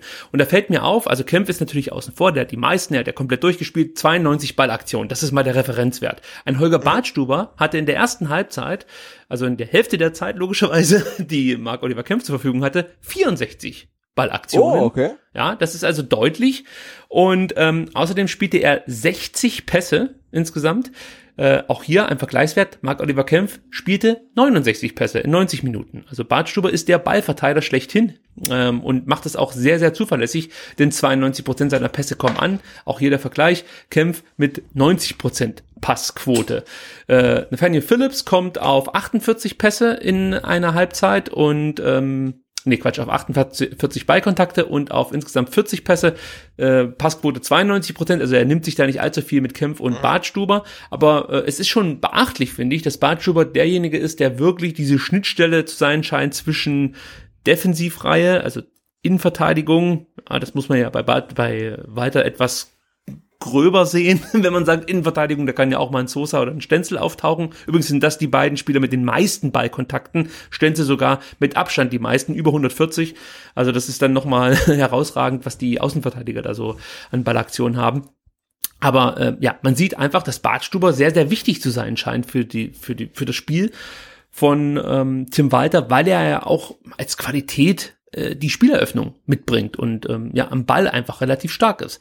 Ihm fehlt vielleicht so ein bisschen das Tempo, aber ich glaube, ähm, ja, sollte Holger, Holger Bartschuber irgendwie spielen können, würde ich mich ganz gut fühlen mit Holger und Marc Oliver Ja, absolut. Ich meine, ihm fehlt das. Tempo, aber er muss ja nur mit seinem guten linken Fuß dann halt den Ball äh, zu den Spielern spielen, die das Tempo halt haben. Ne? Also und das kann er ja auch. Also ja und also ich, ich, ich muss gestehen, ich bin so ein kleiner Bartstuber-Fan. Ne? Also seit er halt irgendwie dann auch im Relegationsspiel, Rückspiel da mit Turban und so weiter. Also der der der Typ will halt jedes Spiel gewinnen. Der, der, der ist vielleicht ein Ekel und kein Sympath und so weiter, aber ich glaube ähm, der hasst Verlieren ge genauso sehr wie Tim Walter und genauso sehr wie wir und insofern äh, habe ich jetzt auch irgendwie kein Problem äh, mit, mit, mit Holger Bartstuber. Also ja. Und, und Bartstuber. wir müssen ja noch bedenken, unser, unser Neuzugang, ähm, Endo, sagt den Nachnamen? ähm, der heißt, der ist Wataru Ja? Endo. Wataru Endo. Endo. Ich habe es übrigens Endo. heute, pass auf, Wataru Endo oder Endo Wataru? Wataru Endo. Ich habe heute, Also, ja, okay. pass auf, ich habe heute mich natürlich wieder schlau gemacht und in Japan angerufen und mir diktieren lassen. In wie Japan man- angerufen? Angerufen und gefragt, wie man den Namen ausspricht. Trotz, und hab, trotz Zeitverschiebung hast du angerufen. pass auf, ich habe es mir dann selber eingesprochen und so wird er ausgesprochen. Wataru Endo. So, jetzt ja, weißt das ist ja einfach, oder? Wataru Endo. So wird Okay. der gute Mann ausgesprochen, ja. Und der kann ja auch Innenverteidiger. Der kann Innenverteidiger, der kann Rechtsverteidiger, der kann defensives Mittelfeld, der kann Stadionsprecher, habe ich mir sagen lassen. Der kann alles, der kann Der alles. kann der, alles. der, der kann, der, der, wenn wir nicht aufpassen, dann macht der äh, äh, nächste, nächste. Woche unsere Folge hier. Ja, der, der, der moderiert das hier. Der kann wäre- alles. Auf das Japanisch und Deutsch parallel. Ja, also mich würde es nicht wundern. Ähm, also ich bin gespannt, was da noch auf uns zukommt, aber du hast natürlich recht, er ist auch noch eine Option, theoretisch, aber Tim Walter hat ja schon gesagt, er ist wahrscheinlich ein bisschen zu klein. Ja, also für die Rolle des Innenverteidigers in der zweiten Liga ah, sehe ich auch so ein bisschen schwarz. Also wir kommen ja, nachher noch drauf zu 1,78, sprechen. Ich meine, der ist, glaube ich, im Kopf größer als ich, aber ja, mit 1,78 bist du halt ein bisschen klein. Äh, In, in der Bundesliga geht das halt, ne? Da kannst du irgendwie bei Eintracht Frankfurt als Haschebe irgendwie einen geilen Innenverteidiger geben, aber in der zweiten Liga, nee, aber jetzt ohne Scheiß ist es halt irgendwie schwierig, weil da Ja. Kommen halt viele hohe Bälle rein und da musst du halt irgendwie so ein gewisses Gardemaß haben. Ähm, ja, keine Frage. Also der ist, ich weiß ich gar nicht, ob der dann irgendwie als, als, auf, als, als Stammelf-Starter vorgesehen ist oder ob er eher so ein Stenzel-Backup ist oder so, da müssen wir uns auch überraschen lassen, aber da hätte man zumindest noch einen, der auch Innenverteidigung spielen kann. Ist auf jeden Fall jemand, den du immer auf der Bank haben musst, fast schon, weil der halt fast jede Position ja, bekleiden kann. Das ist einfach ja. eine, eine, enorme Qualität, wenn du zuverlässig äh, im defensiven Mittelfeld als Achter spielen kannst oder von mir aus halt als Rechtsverteidiger oder wenn es wirklich hart auf hart kommt als Innenverteidiger. Das ist einfach äh, ja seine Qualität, die er dann letzten Endes hat und er macht's ja auch nicht so schlecht, war immerhin im WM 8 äh, im WM Kader der Japaner 2018 20 Länderspiele absolviert, also er ist jetzt keine Graupe, wenn man das mal so sagen kann. Und wie gesagt, wir kommen gleich noch auf ihn zu sprechen. Ähm, wir werden das äh, Spiel jetzt hier in Rostock relativ kurz äh, abschließen, denn die zweite Halbzeit war aus meiner Sicht wirklich jetzt nicht so ereignisreich. Es gab zwar noch in der 59. Minute eine sehr gute Chance für Santiago Ascasiba, die er eigentlich machen muss. Also ich weiß nicht, ob ihr euch noch dran erinnern könnt. Die Davi bedient von der Grundlinie ähm, ja, den am, am äußeren Rand des 5-Meter-Raums wartenden Santiago Ascasiba. Und ja, Santi hat eigentlich Zeit, den Ball anzunehmen und ihn dann einfach ans Tor zu schieben. Aber was macht er? Er will direkt schießen und haut das Ding halt übers Tor. Sehr, sehr unglücklich. Und äh, dann gab es eine Minute später noch die Riesenchance für Verhoek. Äh, da sah dann äh, Nathaniel Phillips nicht ganz so gut aus, muss man ehrlicherweise gestehen. Übrigens vielleicht nur noch mal ganz kurz zu was zur Kopfballstärke unserer Abwehr. Also unsere Abwehr hat 64,1 Prozent Luftzweikämpfe gewonnen. Das ist auch ein starker Wert. Also nicht nur unsere Abwehr, sondern insgesamt haben, haben wir 64 Prozent der Luftzweikämpfe gewonnen, also der VfB als komplette Mannschaft. Das ist ein guter Wert. Sonst liegt der immer so bei 55 Prozent. Also das ist schon ordentlich. Wir haben da schon eine gewisse Kopfballstärke. Aber in diesem Moment fehlte die so ein Stück weit, weil die Abstimmung das war zumindest meine Interpretation, nachdem ich mir die Situation mehrfach angeguckt habe, zwischen Philips und Karason nicht so richtig stimmte. Denn ich äh, glaube zu erahnen, dass, dass Karasor ähm, ja, Philips ein Kommando gegeben hat, äh, dass er so sich so ein bisschen weiter in Richtung ballführenden Spieler begibt. Also ich glaube, Breyer hatte den Ball. Ich glaube, von ihm kam die Flanke. Und, ähm, oder war es Butzen? Ich weiß es nicht mehr genau. Also auf jeden Fall sah das für mich so aus. Und dann gehst du natürlich davon aus, dass dann Karasor vorrückt und äh, Verhook versucht zu verteidigen, aber das passierte nicht. Kann auch sein, dass ich das falsch interpretiert habe. Es sah zumindest bei diesen pixeligen Bildern auf VfB TV so aus. Kann auch sein, dass es, wie gesagt, einfach nur ein schiefer Pixel war, der da im Weg stand. Aber das musst du besser verteidigen. Also es kann nicht sein, dass du in so einer Situation, ja, eine Halbfeldflanke schlagen kannst. Da muss Sosa ja, ich muss mal sagen, äh, äh besser verteidigen und ähm, natürlich dann auch die Innenverteidiger müssen das besser lösen. Und äh, da haben wir so ein bisschen Glück, dass der äh, Verhook aus dieser Situation nicht mehr macht, als zweieinhalb Meter am linken Pfosten vorbei zu köpfen. So, ihr habt es vielleicht gemerkt, es gab eine kurze Pause. Ähm, diesmal waren wir in der Lage, die Pause sogar rauszuschneiden. Ich weiß, der ein oder andere findet diese Pausen irgendwie sehr unterhaltsam. Aber äh, ja, wenn man die Möglichkeit hat, diese Pausen äh, ja, einfach euch zu ersparen, dann tun wir das natürlich auch. Und wollen jetzt eigentlich auch dieses Spiel gegen Rostock abschließen. Ähm, wie gesagt, im Großen und Ganzen hatten die Rostocker nicht allzu viele Chancen, uns das Leben dann am Ende nochmal schwer zu machen. Auch wir hatten noch die ein oder andere Torchance. Zum Beispiel erinnere ich mich da an die 81. Minute. al und Castro hatten gute Chancen. Askasiba in der 82. Minute nochmal mit der Chance. Aber alle das soll uns jetzt erstmal egal sein. Wir sind endlich mal wieder in der zweiten Runde des DFB-Pokal. Was heißt endlich mal wieder? Wir haben es ja vor zwei Jahren auch geschafft, aber es fühlte sich äh, noch schwerer an als jetzt am Montag gegen Rostock. Und ja, gegen vorhin haben wir zum ersten Mal, ähm, wenn ich es einwerfen kann, äh, äh, gegen Rostock im Pokal gewonnen, ne? im fünften Anlauf. Ja, mein, ja, das sind so Statistiken. Ich habe mich die ganze Zeit gefragt, warum das so so groß gemacht wird. Natürlich, man braucht irgendwas, über das man schreiben muss, aber es ist jetzt nicht so, dass wir jedes Jahr gegen Rostock spielen und dann ausscheiden. Also äh, klar, es gab jetzt fünf Partien, die oder vier Partien, die wir nicht gewinnen konnten. Allerdings äh, war das, glaube ich, in einem zeitlichen Rahmen von von ja, äh, 27 20, 30, 100 Jahren. Jahren oder so, ja. aber es ist trotzdem signifikant. Ja, ne? Also wenn du nie gegen Rostock im Pokal gewinnen konntest und und und dann gibt's die ähm, Erstrundenauslosung äh, und dann steht da Hansa Rostock gegen VfB Stuttgart und der offizielle Kanal von Hansa Rostock ähm, twittert oder Facebook dann irgendwie, wir spielen gegen den VfB, also ein Freilos. Ne? Also also ich finde das witzig, mhm. ich finde, das kann man machen, ähm, aber es, zeigt ja auch, wie, wie, wie, wie, wie tief das dann halt schon gegriffen hat irgendwie. ja, klar, wenn man sich ansonsten nichts erfreuen kann in Rostock, dann, ja, dann halt über sowas. Also bei, bei uns gab es dann noch ein paar größere Erfolge als äh, ein, ein Erstrundenerfolg gegen eine ja, aber ich, also ich, ich, ich trete deswegen nach, weil die da die Nazi-Scheiße gemacht halt haben. Relativ witzig, ja. So, das, ich bin immer noch beleidigt mit Rostock, wegen diesem Nazi-Quatsch da. Das verzeihe ich dir nicht so schnell. Gut, Auslösung, zweite Runde, findet statt am Sonntag um 18 Uhr und ähm, ja, gespielt wird dann am 29. und 30. Oktober, das ist ein Dienstag beziehungsweise ein Mittwoch und wir sind schon gespannt, gegen wen es dann geht. Ich habe ja auf Twitter schon mal äh, das Wunschlos, mein Wunschlos geäußert. Ich möchte gerne... KSC oder wen? Nein, nein, nein, nein. Okay. Sebastian. Union Berlin. Ah, Union Berlin ist ah, mein. Zu früh, oder? Das wäre eher so Ja, ja, ich- das Halbfinale. darauf auch eine schöne Antwort bekommen. Es wäre natürlich viel demütigender, wenn wir sie im Finale in Berlin schlagen. also, das stimmt natürlich. Am besten Ja, in der Relegation. Jemand, jemand geschrieben, irgendwie noch, noch, noch fünf Siege bis Europapokal oder so, ne? Also mehr sind's gar nicht. Also wir sind eigentlich schon, schon fast drin. Meinst du, wir holen dann den Dietrich und den Reschke zurück? Weil sie ja dann mehr oder weniger recht Ja, haben. ja, genau. Die, die sitzen dann Das ersparen wir auf uns. Einladung irgendwie auf der Ehrentribüne, ja. Ja, aber nicht auf unserer. So, dann kommen wir zum äh, Spiel gegen St. Pauli, das am Samstag ansteht. 13 Uhr oder 13.30 Uhr, weiß der Keier. Äh, äh, boah, ich weiß auch gar nicht. Ich weiß ja. nicht. Also, Also auf jeden Fall Mittag. Zu, viel, viel, viel zu früh, ja. viel zu früh, so sieht's aus. Zu früh, um sich zu betrinken. Äh, äh, und äh, vielleicht müssen wir Ja, Moment. Ja, na, also ich kann ja nicht um, um, um 11.30 Uhr vorm Palm Beach schon äh, mir das Bier reinleeren. Also das, das kann, das, das schaffe ich nicht. Also, das geht nicht. Das sind Ja, der, Anschluss. der musste vielleicht, der muss vielleicht schon am Freitagabend irgendwie vorlegen und dann noch mit Restalkohol ankommen oder so. Das stimmt, das wäre vielleicht eine Überlegung Ja. wert, dass man sich da einfach wieder äh, auf die Lauer legt. Ich weiß ja, ähm, ich glaube, Atakan Karasor schläft noch im Hotel vor Ort.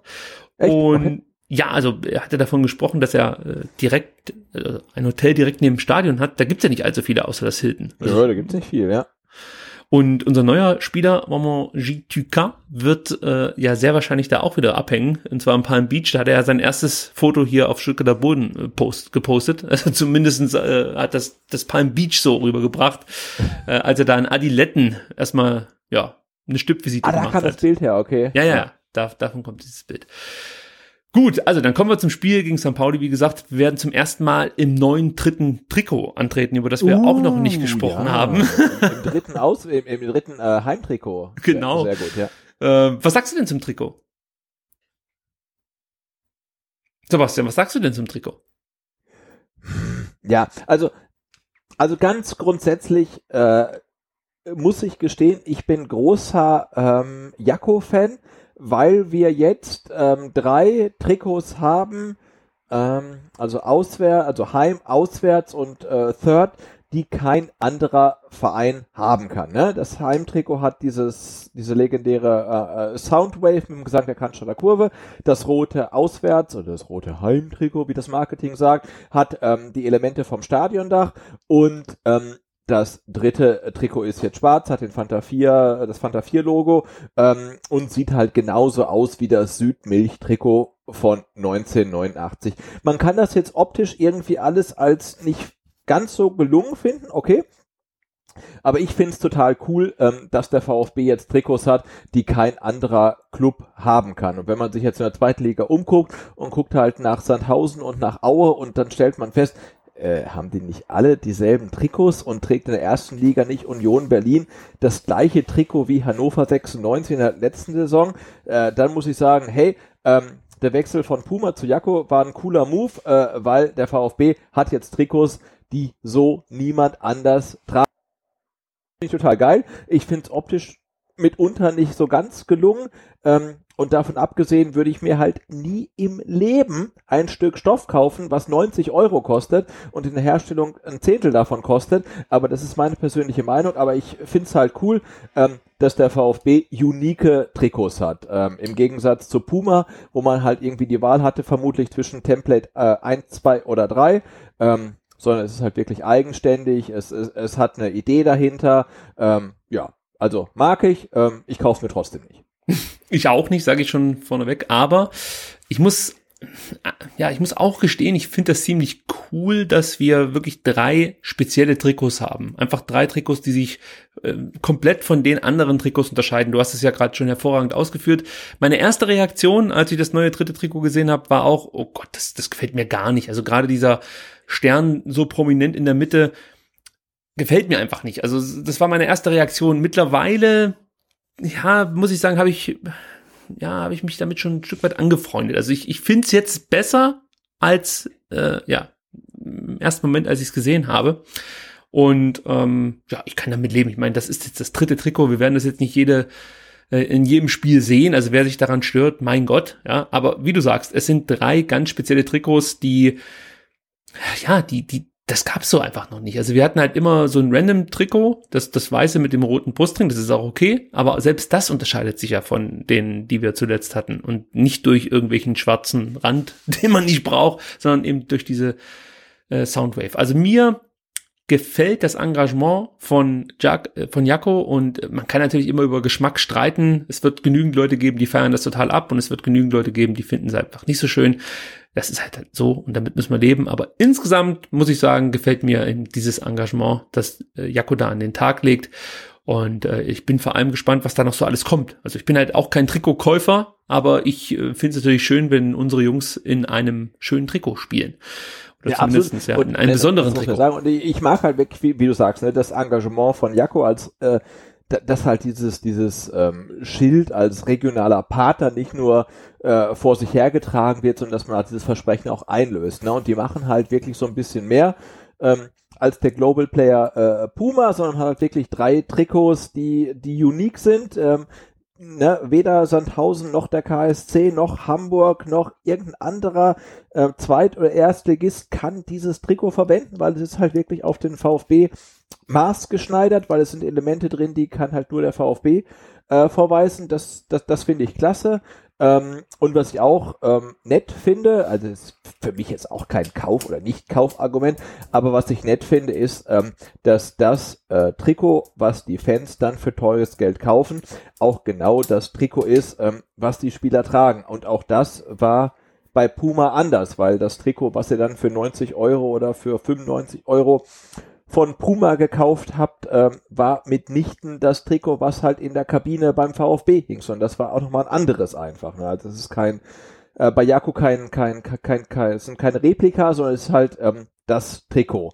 Ähm, das finde ich auch nett, äh, aber wie gesagt, es ändert nichts dran, dass ich halt ähm, äh, trotzdem keine 90 Euro für irgendein Stück ähm, äh, Polyacryl äh, zahle, was dann irgendwie für ein Zehntel dafür in, in Asien ähm, hergestellt wurde. Also brauche ich nicht. Nichtsdestotrotz glaube ich, dass ich es ungewohnt finden werde, wenn wir am Samstag eben in Schwarz auflaufen. Das ging mir damals, als das Stadttrikot äh, präsentiert wurde, auch so. Da hatten wir ein Freitagabendspiel gegen Dortmund. Gegen Dortmund. Genau, ja. die Trikots waren November zwar. 2017. Ach, das waren noch Zeiten. 2 zu 1. War doch 2 zu 1, ja, ich glaube schon. 2 zu 1? Ja. Akolo mit diesem merkwürdigen Tor. Ja, ja, klar. Akolo und Bürki halt, ne? Ja, und dann äh, äh, äh Brekalo, das 2-1 dann auf Vorlage ähm, von Ötchan. Genau. Und zwischenzeitlich hat, glaub, Götze. Philipp, klar, glaube ich. Philipp, stimmt, Philipp war's. Stimmt, du hast recht. Du hast absolut recht.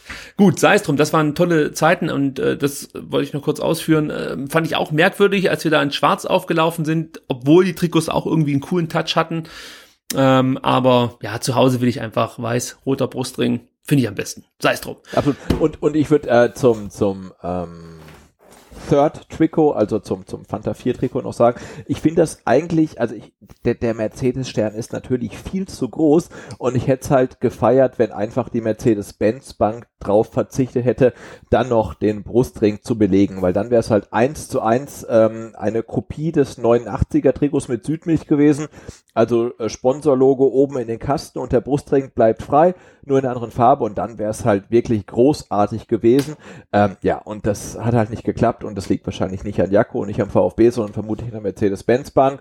Ähm, dann wäre es großartig gewesen, so ist es ja okay, ähm, aber äh, nichts, für das ich Geld ausgeben würde. Aber ähm, wie gesagt, also äh, drei unique Trikots, ähm, das ist äh, weitaus mehr, als die meisten Zweit- und Bundesliga-Vereine ähm, von sich sagen können. Also insofern alles okay. Wobei, sei, äh, soweit ich weiß, ist dieser Stern eh nur ein Goodie der Daimler AG. Weil eigentlich Mercedes-Benz Bank ähm, diesen Stern so nicht verwendet, wie er Ah, auf dem Trikot okay. verwendet wird. Äh, und, und das war damals irgendwie sogar eine äh, Aufsichtsratentscheidung beim, bei der Daimler AG. Ich meine mich äh, zu erinnern, dass ich da mal in diese Richtung etwas gehört habe von Herrn, ach, wie heißt er denn? Er sitzt auch bei uns, uns im Aufsichtsrat. Ähm, mit den zwei, Bank. ja, von, der hat auch diese zwei Vornamen. wie hieß er denn nochmal? Ist der nicht Heiner oder Rainer? Ja, Rainer irgendwas. Walter Rainer, Heiner, Walter, weiß der Kuckuck. Den Walter Rainer, ja, ja. Wie auch immer.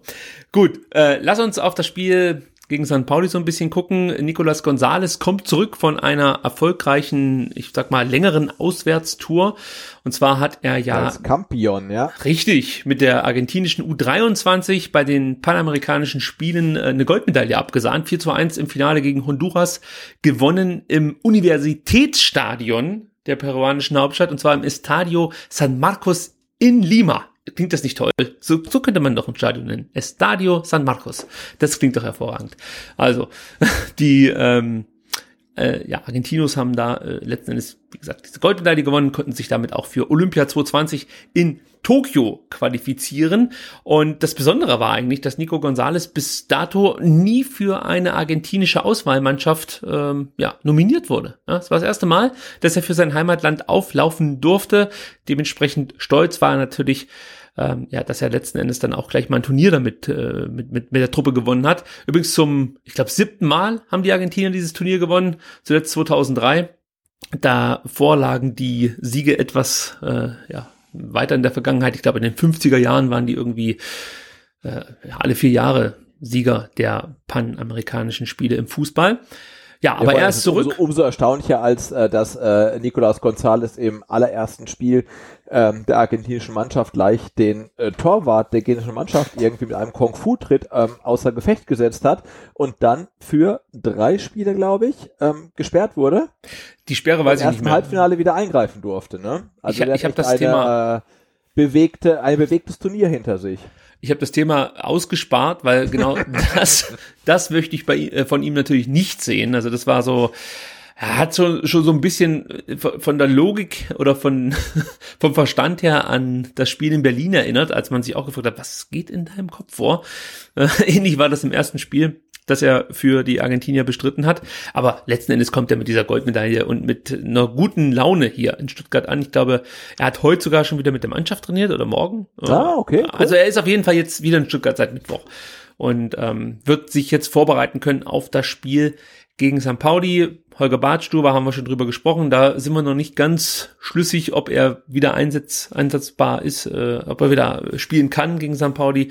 Gregor Kobel bekommt wohl grünes Licht, habe ich heute gelesen. Man muss natürlich jetzt letzten Endes die Pressekonferenz, ich denke mal morgen abwarten, was äh, Tim Walter da noch so zu erzählen hat, was das Personal angeht.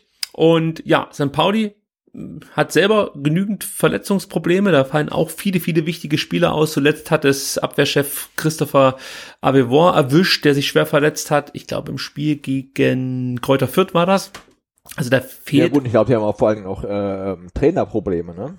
So. Ja, ja, ich weiß nicht, ob das zu, zu groß gemacht wird. Es geht, äh, du spielst natürlich darauf an, dass äh, Jos Lukai die Mentalität äh, des kompletten Clubs FC St. Pauli so ein bisschen in Frage gestellt hat. Ja, Und- und, vor allem nicht nur einmal, sondern halt mehrmals. Ja. Einfach, ne? Und ähm, da fragt man sich schon, wie so ein Club wie St. Pauli, der ah, schon so ein bisschen über das Kollektiv und das Zusammenhaltgefühl kommt, ähm, dann noch funktioniert, wenn der Trainer halt sagt, ey, hey, ihr, ihr, ihr, ihr Vorstände und alle da oben, ihr seid scheiße und das Team ist eigentlich auch scheiße und ähm, also ich bin mal gespannt. Ich, ich Ähm, verstehe aber die Stoßrichtung. Ich hätte es vielleicht nicht öffentlich Absolut, getan. absolut, ja, ja, Ja. Das ist ja genau das Gleiche, was, was, was halt auch in, in, in Stuttgart halt schon Trainer und Funktionäre versucht haben. Wir müssen diese Wohlfühlatmosphäre auflösen halt, ne, weil die bringt uns nicht weiter. Und wir können uns halt nicht alle gegenseitig den Kopf streichen, sondern müssen halt irgendwie ansprechen, hart ansprechen, was halt nicht läuft. Und ähm, das versucht Jus Lohokai vermutlich gerade ähm, auch auf St. Pauli, ähm, aber ich bin mir nicht sicher, ob das halt so wirklich funktioniert. Ja. Naja, auf dem Platz funktioniert es ja eben nicht. Also sie haben sich enorm Eben, schwer ja. getan gegen Lübeck. Ähm, Genau, im Pokal lief es nicht wirklich rund und in der Liga bisher auch nicht so. Also Nee. mh, Ja, mal gucken. Ja, also das, das, das stimmt schon. Also es scheint noch nicht so richtig optimal zu funktionieren, ähm, was sich da Jos Lukai ausgedacht hat. Dabei galt St. Pauli ja für den einen oder anderen als Geheimfavorit in Sachen Aufstieg. Ja, absolut, ja. ja. Also davon haben sie bislang noch nicht allzu viel zeigen können. Hängt natürlich auch mit diesen vielen Verletzten zusammen, muss man ehrlicherweise sagen. Es gibt schon aus meiner Sicht richtig gute Spieler in dieser Mannschaft, auf die wir auch auf, aufpassen müssen am Samstag. Nicht zuletzt der, der neue Shootingstar, möchte man schon sagen, Christian Jo Con, äh, äh, Conte, der im ersten Ligaspiel direkt mal ein Tor geschossen hat äh, und auch im zweiten Spiel ganz ordentlich ja, aufgelaufen ist. Also das, das war schon, das war schon sehenswert, was der so zeigt. Und man hat natürlich dann mit Christopher Buchtmann und, und Waldemar äh, Sobotta und Mats Müller-Deli schon auch Qualität im Mittelfeld, die mit Einzelaktionen Spiele entscheiden können. Vorne äh, Dimitrios äh, Diamantakos, der jetzt in drei Pflichtspielen zwei Tore geschossen hat, auch er ist da zu nennen, ja, wurde zwar jetzt für den DFB-Pokal gesperrt nach diesem Dritt gegen den äh, Lübecker Torhüter, aber er wird, gehe ich von aus, am Samstag auflaufen. Und das ist halt so ein typische, ja, so, so, so eine typische Stürmerkante, die, der, der nimmt dir halt auch mal so, ein, so eine Halbfeldflanke ab und köpft die dir rein, wenn du nicht aufpasst. Also, das, das, da ist schon Qualität da, ja, aber es scheint irgendwie noch nicht so richtig zu fruchten. Ähm, so möchte ich es mal ausdrücken. Ja, ich kann die noch nicht so richtig einschätzen, die äh, St. Paulianer. Also ich glaube, die haben sich bislang unter Wert verkauft. Ich weiß nicht, ob du da noch irgendwelche äh, Sachen gehört hast oder dich mit Leuten unterhalten hast aus dem Umfeld. Nein, um Gottes Willen.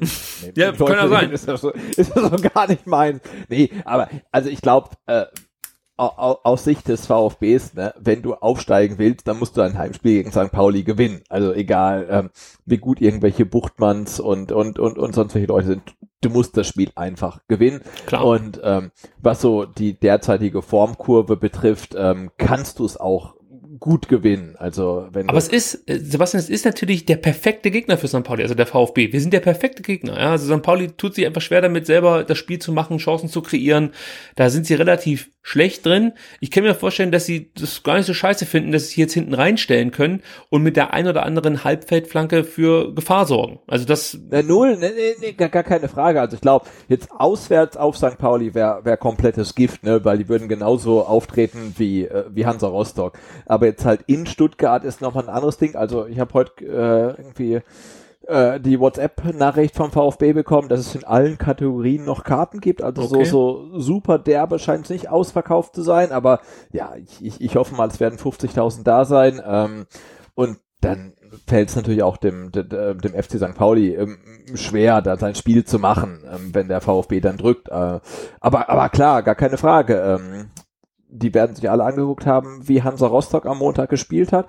Und es ist für mich auch so die Blaupause, wie du als ähm, technisch und ähm, individuell unterlegener Gegner gegen den VfB auftreten kannst. Ne? Also hinten konsequent, körperlich, äh, robust und, und vorne mit langen Bällen und schnellen Stürmern und ja, dann, dann, dann, dann kriegen wir Probleme, gar keine Frage. Ähm, und so wird der, wird, wird St. Pauli auch spielen und äh, ja, dann gucken wir mal, ob wir irgendwas dagegen zu setzen haben. Und ich glaube schon. Aber ja, es wird kein, kein Selbstläufer. Nee, ein Selbstläufer wird es definitiv nicht. Für alle Freunde von Olaf, er ist aufgetaucht. Also es gibt ja immer mal wieder Leute, die sagen, Mensch, wo war denn Olaf in dieser Ausgabe? Ich hoffe, ihr habt ihn gerade gehört. Er kam mir kurz rein, hat äh, den Kratzbaum malträtiert und ist jetzt wieder rausgegangen. Also es war einfach... Und, und, und, und seit seinem richtigen Tipp ähm, fürs, ähm, äh, fürs Rostock-Spiel fütterst du ihn auch wieder, oder? Na, ich habe gesagt, zweimal in Folge, dann gibt's wieder was. Okay, okay, okay. Müssen wir mal gucken. Also er auch relativ gut genährt aus, also der hält auch zwei ja, ohne Futter durch. Es ist eine britische Kurzhaarkatze. Er kann doch nichts dafür. Er hat schwarze, äh, schwarze Knochen, schwere Knochen. Also er kann doch nichts dafür. Ja, es ist wirklich nicht so schlimm, wie es aussieht, weil wir haben natürlich auch mal gedacht, Mensch, haben wir den zu fett gemacht? Nee, ähm, wir waren beim Tierarzt, also wir gehen regelmäßig zum Tierarzt einmal im Jahr und kriegt da seine Diabetesspritzen. Nee, Quatsch. Schwere Knochen. Wir ja. haben, wir hab, haben, hab, hab ich auch, da ist volles Verständnis. Ja. Nee, wir haben den Tierarzt gefragt, ob das normal ist, dass die Katze sieben Kilo wiegt. Und dann hat äh, die Tierärztin gesagt, ganz normal bei britischen Kurzhaarkatern, vor allem, wenn sie kastriert sind. So, ja, ja. also da konnten ja, ja, genau, ja, genau mein Problem. Schwere Knochen kastriert. Ah, unkastriert, okay. Ja. Das sind Einblicke, die bekommt man, glaube ich, in nicht allzu vielen Podcasts. Gut, sei es drauf. Jetzt gibt's noch Einblicke, die bekommt man vielleicht in, in vielen Podcasts, aber äh, wenige haben daraus so ein tolles Spiel gemacht wie wir, nämlich den Startelf-Tipp. Ähm, letztes Mal haben wir den abgegeben für das Spiel gegen Heidenheim. Da sind wir euch noch eine Aufklärung schuldig. Ähm, Sebastian lag in ja mit neun Spielern richtig von logischerweise elf. Und ich habe wieder zehn Spiele richtig getippt. Ich weiß gar nicht mehr, wen ich falsch getippt habe. Ich glaube, es sagen, Mongala. Be Be Belege für, dass du einen besser getippt hast als ich. Es gibt ja die Webseite vfbsdr.de, da kann man sich das dann angucken, da wird das ja hinterlegt, grafisch hervorragend, zwar nicht ganz so geil wie auf Sky. Dafür äh, sind die Moderatoren eloquenter. Das nehme ich mir jetzt einfach mal heraus. So, jetzt geht's also um das äh, ja, schwer einzuschätzende Spiel gegen St. Pauli. Wir haben gerade so ein bisschen drüber gesprochen. Die Startelf ist wirklich eine kleine Wundertüte. Ist, glaube ich, nicht so einfach vorherzusagen wie in den letzten Wochen. Ja, voll ähm, nicht. Ja, ich bin mal gespannt. Es fängt ja eigentlich schon im Tor an, Sebastian. Ja, total, ja. Ja, also wen, wen hast du denn da? Äh, ist natürlich jetzt ist ja keine Leistungsfrage letzten Endes, sondern es geht ja nur nee, darum. überhaupt nicht. Aber also ich sag, Fabian Bretlo spielt nochmal, weil der Kobel, den zwickt noch so ein bisschen an der Hüfte und Bretlo hat in Rostock total souverän gespielt. Ich sag, äh, Fabian Bretlo ist unser äh, Keeper gegen St. Pauli. Du musst natürlich ein bisschen aufholen, von daher verstehe ich das Risiko, ja, dass eben, du hier ich gehst. Risiko. Ja, ja, ja, absolut. Ich entscheide mich natürlich für Gregor Kobel, der fit ist und auch am Samstag wieder auflaufen wird für den VfB Stuttgart. Ich nehme mir den konservativen Tipp. Mal gucken, wer letzten Endes besser fährt. Ähm, rechte Verteidigerposition, ich glaube, da brauchen wir gar nicht mehr drüber reden. Stenzel ist gesetzt. Oder möchtest du da jemand anders sehen? Nee, also ja, unseren, unseren äh, japanischen Freund sehe ich da noch nicht. Ähm, nee, Stenzel. Also Stenzel gesetzt. Innenverteidigung ist für mich Kempf gesetzt. Äh, Kempf Bartstuber. Okay, du, du legst dich schon fest. Ich wollte nämlich jetzt natürlich überleiten auf diese wichtige Frage. Spielt Nathaniel Phillips oder Holger Bartschuber? Du sagst, Holger Bartschuber ist fit ja, und der spielt. Doch, der hat doch getwittert, Preparation, yeah. Schlag mich tot und so, der, der, der, der, der brennt. Nee. Der, auf jeden der Fall. Holgi, der Holgi, der spielt, ja. Ich äh, entscheide mich auch für Holger Bartschuber. Also man muss natürlich, wie gesagt, berücksichtigen, ist er gesund? Wenn er das ist, glaube ich, dass äh, Tim Walter hier ja auf Holger Bartschuber setzen wird. Jetzt wird's schon ich glaub, interessant. Holger Bartschuber hat relativ viele Spiele in dieser Saison. Also der ist äh, das, ähm, ich glaube, unser Zweitliga-Verteidiger. Das dachte ich mir auch. Also zumindest nach äh, der ersten Halbzeit gegen Rostock. Da wurde mir dann wieder so ein bisschen gewiss, dass Holger Bartschuber ja schon eine gewisse Verletzungsanfälligkeit hat. Ich weiß, er hört das nicht so gern. Ähm, aber es ist ja so, dass er relativ häufig verletzt war und man erschreckt sich natürlich direkt, wenn man hört, oh, Sprunggelenksprobleme, ist das wieder was, was ihn länger außer Gefecht setzt? Scheint jetzt so, als wäre es nur eine Kleinigkeit. Hoffen wir, dass es so bleibt. Äh, interessant wird natürlich jetzt auf der Linksverteidigerposition. Borna Sosa, sehr engagiert, gutes erstes Spiel gemacht, danach fiel er so ein bisschen ab. Ich leg mal vor, weil ich ja auch die letzten beiden Spieltage für mich entscheiden konnte. Ja, ja, ja. Und sag aber dennoch, dass Borna Sosa eine weitere Chance erhält von Tim Walter und Emiliano Insua ja noch sich, sich noch ein bisschen gedulden muss. Ja, ist Insua schon wieder fit? Insua ist fit. Insua ist fit. Okay. Nee, aber äh, Borna Sosa. Borna Kontrolle! Kont Sosa. ja, also Kontrolle hält er.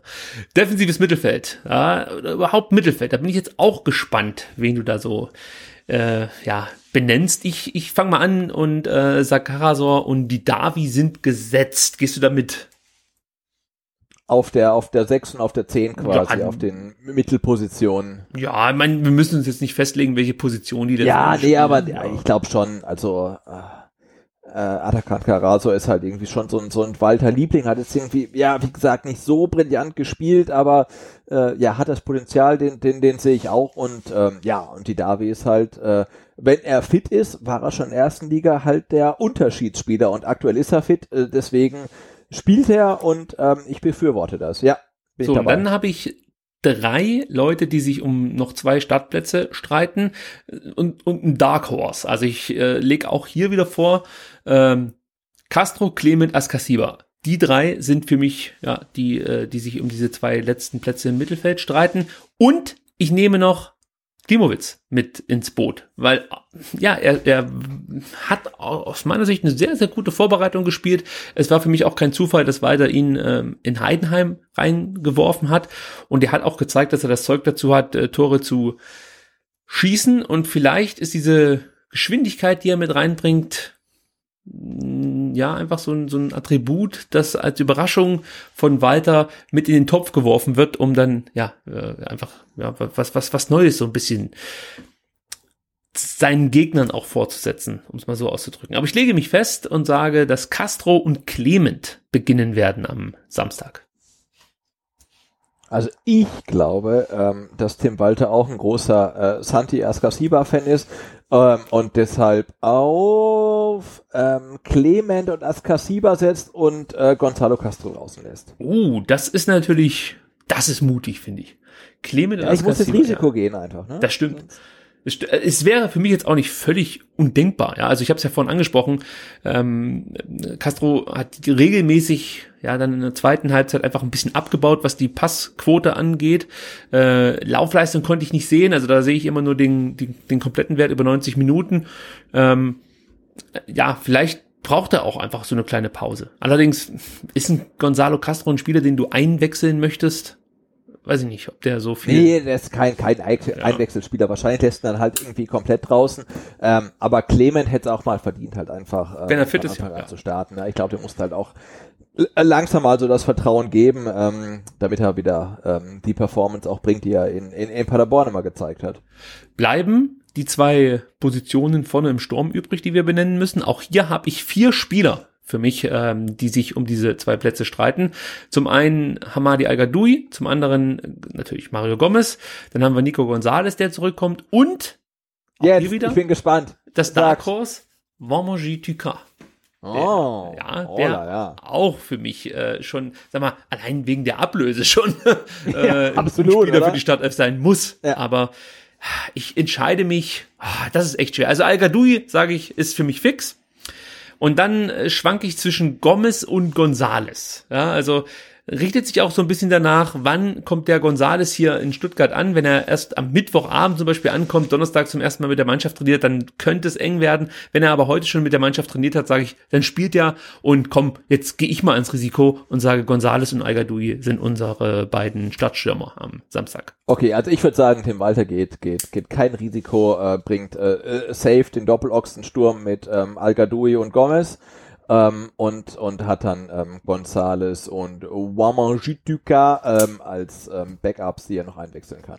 Übrigens äh, wäre das gar nicht so blöd gegen St. Pauli, weil die wirklich anfällig sind, äh, was, was so Flanken angeht. Also das wäre auch ein probates Mittel gegen äh, St. Pauli mit Flanken zu operieren. Ich bin sowieso gespannt, was sich äh, Jos Lukai äh, für seine Rückkehr in Stuttgart ausdenkt, denn ähm, ja, er hat ja gegen Lübeck zum ersten Mal mit Dreierkette gespielt äh, sonst immer mit Viererkette. Ich würde mich nicht wundern, wenn er da mit so einer Dreier-Fünferkette gegen uns agiert.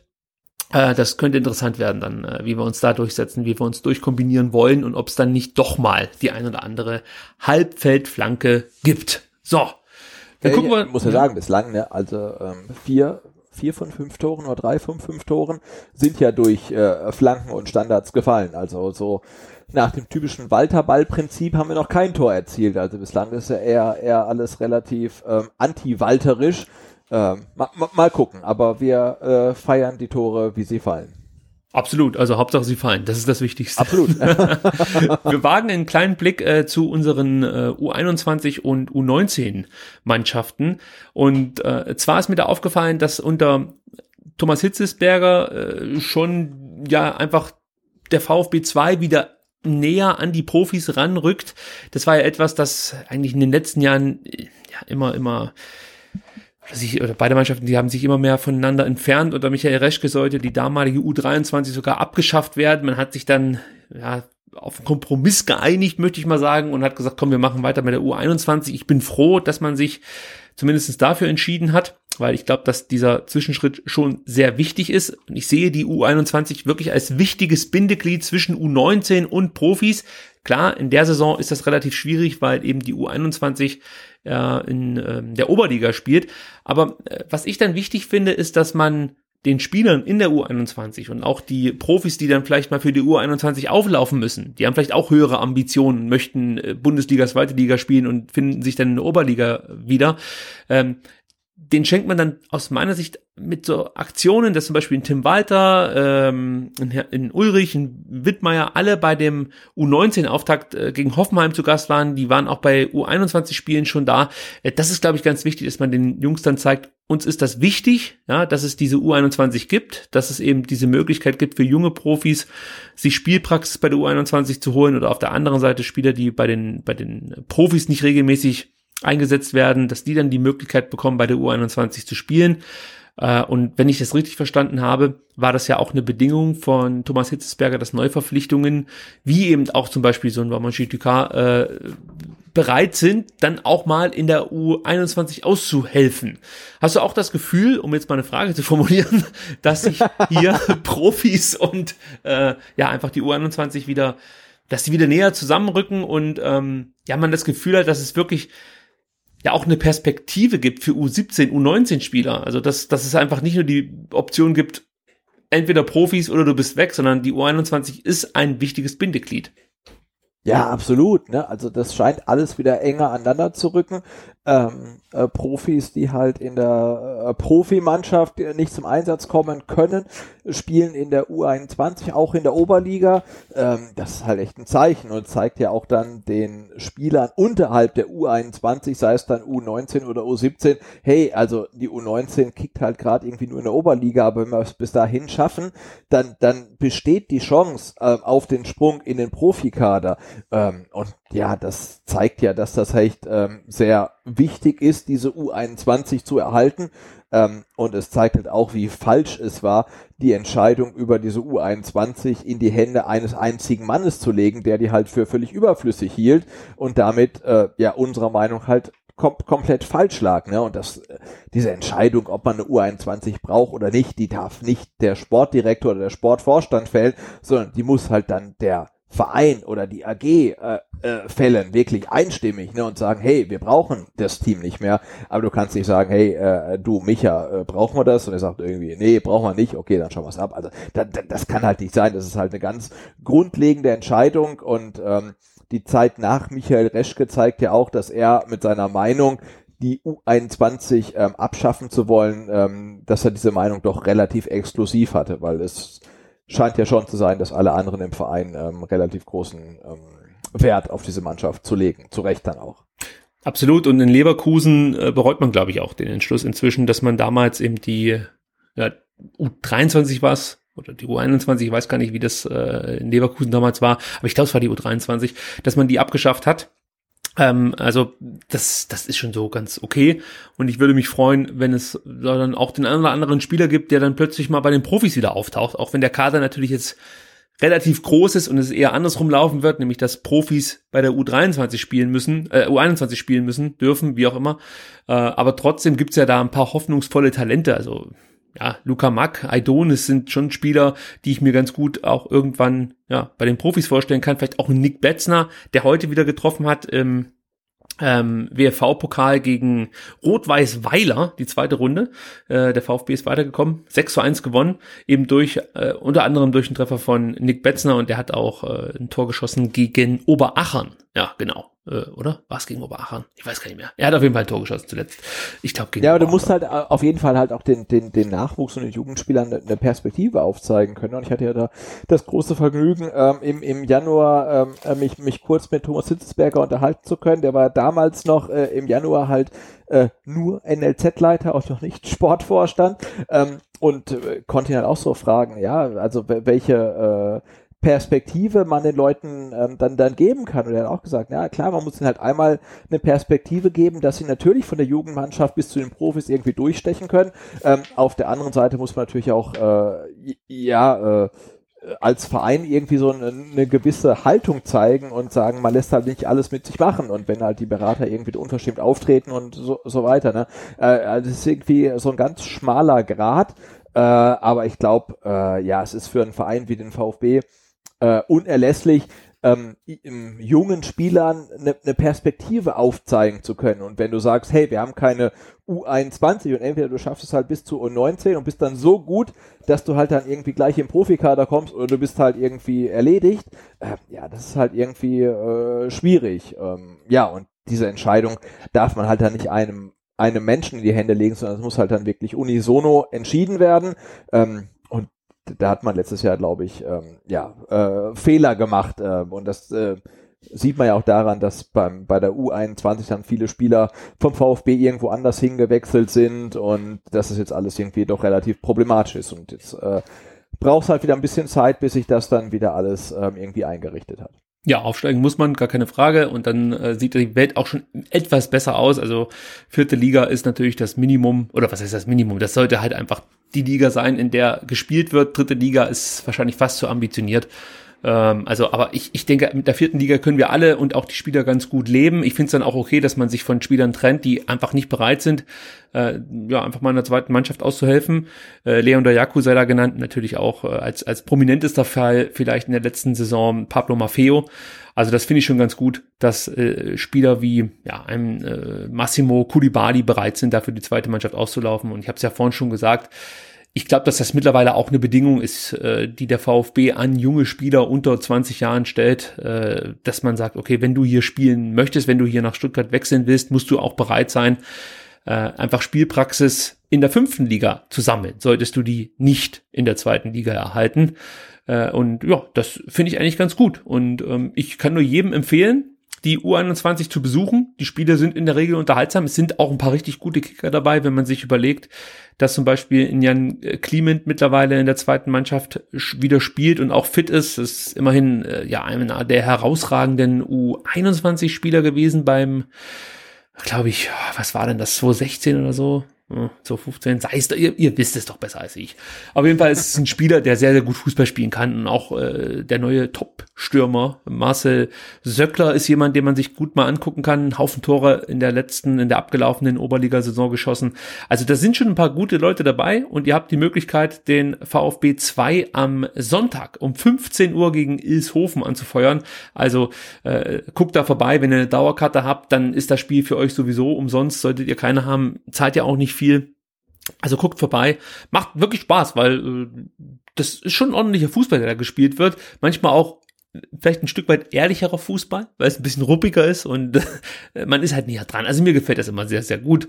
Also unterstützt die Jungs und abschließend noch zum Thema äh, ja Jugend möchte ich nicht unerwähnt lassen, dass äh, ein großes Talent, das in unseren Reihen steht, nämlich Jordan Meyer, 17 Jahre alt, mit der Fritz-Walter-Medaille in Silber ausgezeichnet wurde und zwar für seine Leistungen in der U17. Mittlerweile spielt äh, Jordan Meyer schon für die U19 ja, und äh, es ist halt einfach eine sehr bedeutsame Einzelauszeichnung im Nachwuchsfußball, die ihm da zuteilkommt und die wirklich was Besonderes ist. Äh, und äh, es freut mich persönlich, dass ja so ein Eigengewächs, ich glaube, der ist seit der U13 beim VfB äh, diese Medaille bekommt und ähm, ja, sich vielleicht damit auch schon ein bisschen für mehr oder für Größeres empfiehlt. Immerhin 16 Länderspiele schon für die U17 bestritten. Ja, einfach ein, ein guter Typ und ähm, ein verheißungsvolles Talent, wie gesagt. Und er wurde jetzt oder wird ausgezeichnet. Ich glaube, die Medaillen gibt's irgendwie im September erst, aber ja das ist schon, das ist schon gut, dass wir solche Jungs in unseren Reihen haben. Also sollte man die auch so ein bisschen unterstützen, wenn man kann und vorbeischauen. Ja, in der Mercedesstraße.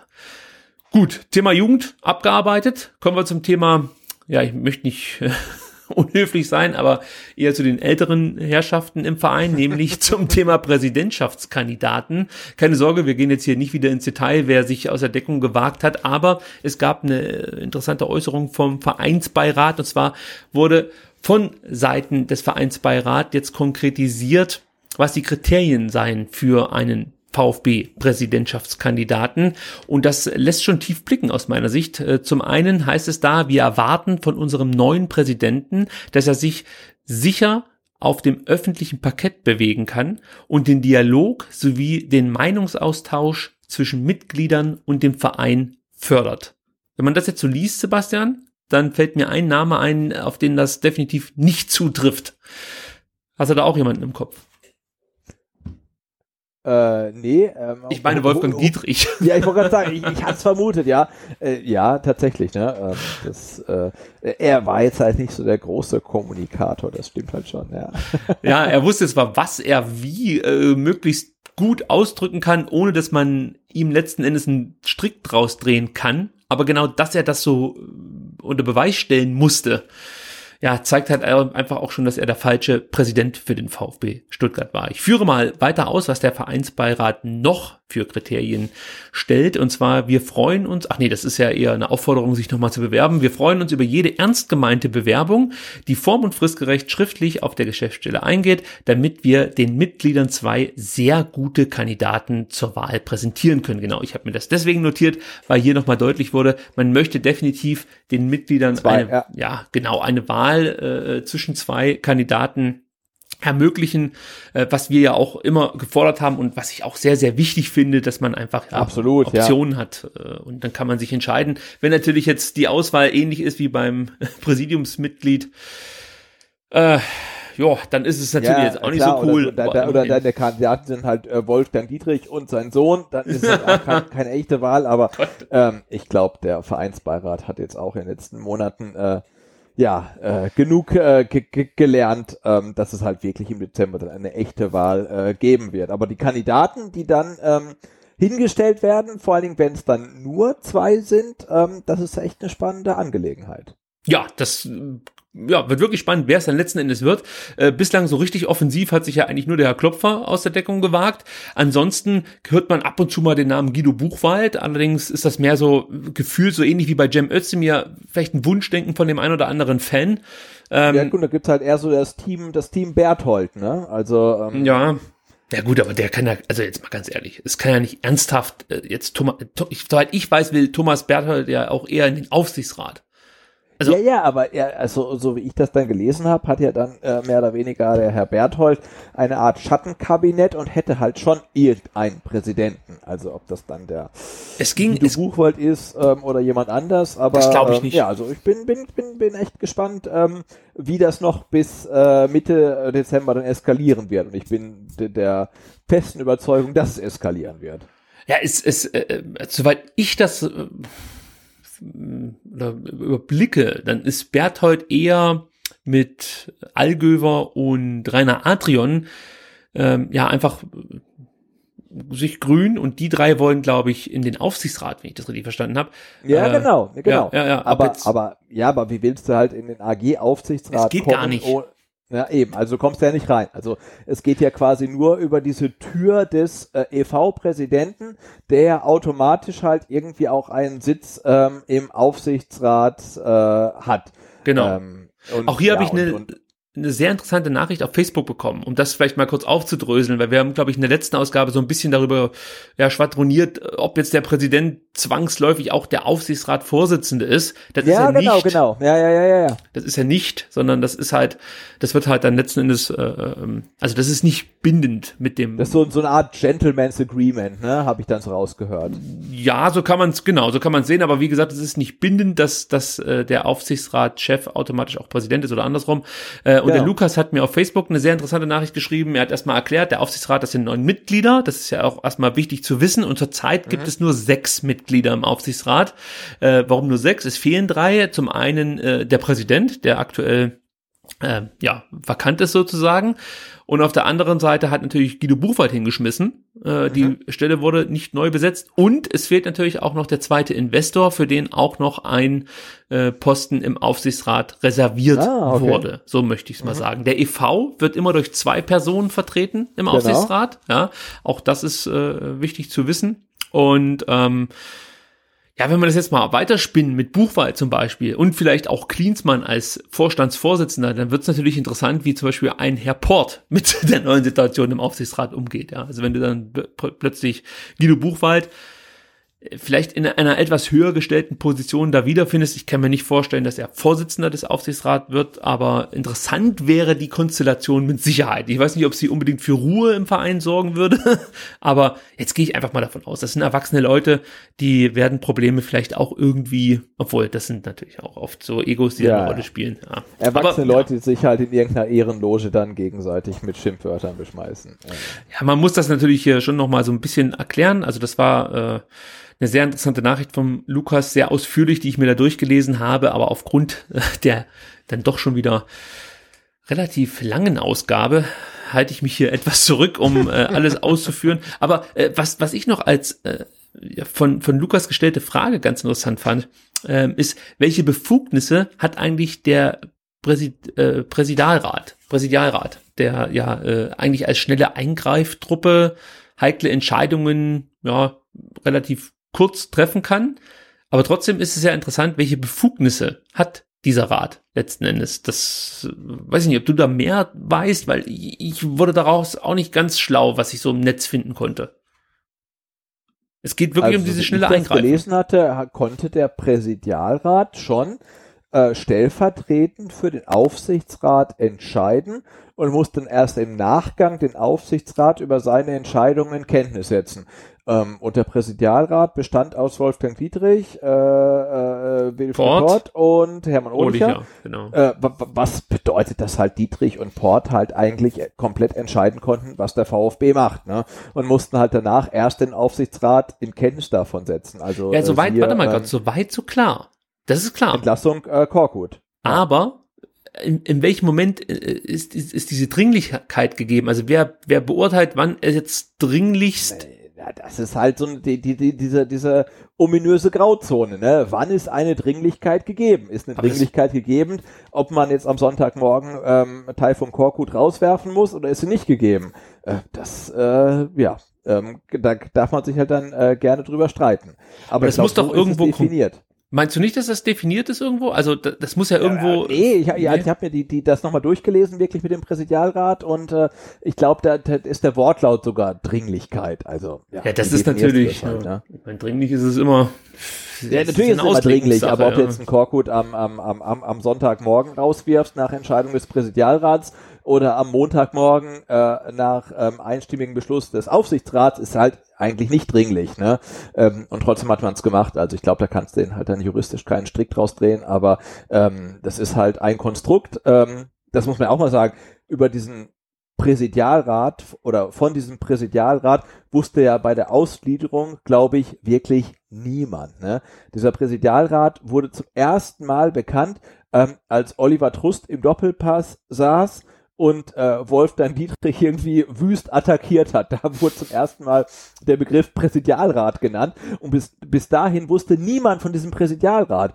Ähm, und im Endeffekt muss man sagen, ja, äh, Wolfgang Dietrich und Wilfried Port konnten irgendwie entscheiden über den VfB, wie sie wollten, weil dann hast du einen Ohlicher, aber der hat dann eine Stimme, die haben halt zwei Stimmen und damit war er überstimmt. Ähm, und äh, ja, das ist halt Fakt. Und das sind alles so Konstrukte, äh, die im Zuge der Ausgliederung entstanden sind, ähm, über die vermutlich niemals ein Fan im Vorfeld Bescheid wusste. Ja, und vor allem machen die mir schon so ein bisschen Sorgen. Also äh, ja, absolut. Das kannst ja nicht einfach zurückdrehen und die Macht, die da diese drei Leute haben, oder eigentlich brauchst du ja nur zwei, äh, die ist schon beängstigend. Ja, ja und die also, gibt's ja immer noch, ne? Also ja. nur weil jetzt halt Wolfgang Dietrich weg ist, gibt's halt den Präsidialrat nicht mehr. Nö, den gibt's halt immer noch. Mit jetzt Geiser halt statt, halt. Äh, statt statt äh, Dietrich ist halt da der Geiser ähm, und äh, jetzt kann halt der Geiser und der Port können halt irgendwie komplett entscheiden. Und wenn die jetzt äh, heute Abend nach acht Bier entscheiden, sie wollen Hitzelberger rausschmeißen, dann machen sie es halt. Ne? Also äh, ja, das ist halt irgendwie schwierig. Ja, also es ist auf jeden Fall etwas, das man äh, schon so ein bisschen beugen muss. Ich weiß nicht, was man da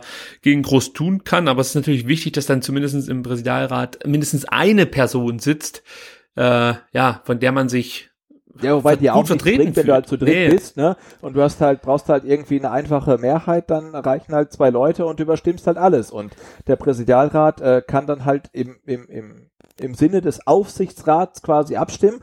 Und das ist halt echt problematisch. Und da denkst du ja auch, naja, aber warum wussten wir irgendwie vor der Ausgliederung nicht von diesem Präsidialrat, der irgendwie alles bestimmen kann. Also es äh, ja, ist alles äh, problematisch ähm, und ähm, ich glaube, das darf man auch nicht außer Acht lassen jetzt, äh, nur äh, weil ähm, Wolfgang Dietrich als Präsident zurückgetreten ist, ähm, sind jetzt nicht sofort alle Strukturen irgendwie total töfte und gut, ähm, sondern ähm, ja, man sollte halt schon die Augen irgendwie so ein bisschen offen halten und gucken, ähm, was da passiert. Umso wichtiger ist es natürlich, sich Gedanken darüber zu machen, wen man dann letzten Endes als Präsident wählt, beziehungsweise äh, ja, wer dann als neues Präsidiumsmitglied auch im Dezember gewählt wird. Also da muss man sich wirklich Gedanken machen, denn die Leute, die letzten Endes dann äh, ja im Präsidium sitzen oder Gut, Aufsichtsrat haben wir nicht allzu viele Möglichkeiten, Einfluss drauf zu nehmen, aber trotzdem, äh, die repräsentieren uns natürlich am ehesten, also das Präsidium letzten Endes. Und äh, wenn man da sich, wie gesagt, gut vertreten fühlt, das meinte ich damit, dann kann natürlich da von der Seite auch Druck aufgebaut werden auf den Präsidialrat. Also es ist Ja, absolut, gar keine das, Frage. deswegen Also meine ich wenn- eben, wenn da gute Leute sitzen im, im Präsidium, dann fühle ich mich als als Fan, als Mitglied äh, natürlich besser repräsentiert, als wenn da Leute sitzen, die bei einer Mitgliederversammlung erstmal Wahlwerbung für den äh, von von vielen Mitgliedern Entschuldigung, aber es ist halt so verhassten Präsidenten machen. Ja, absolut, Also, gar keine Frage, ja.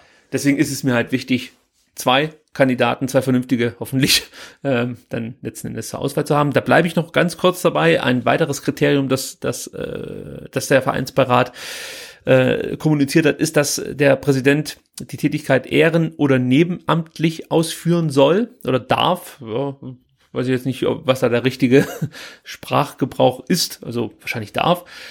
Ähm, und ansonsten geht es nochmal darum, dass der Präsident und auch die zwei Präsidiumskollegen vor allem für die Belange des Vereins natürlich ja, zuständig sind, äh, ins, insbesondere die Abteilungen Jugendfußball U11 bis U15, Leichtathletik, Faustball, Tischtennis, Hockey, Schiedsrichter und natürlich nicht zu vergessen die von uns so geschätzte Garde. Ja, also da gibt's ein paar Äußerungen, Äußerungen vom Vereinsbeirat, die ich interessant fand, eben, äh, dass man besonders Wert darauf legt, dass sich der Präsident auf öffentlichem Parkett bewegen kann und den Dialog sowie den Meinungsaustausch zwischen Mitgliedern und dem Verein fördert.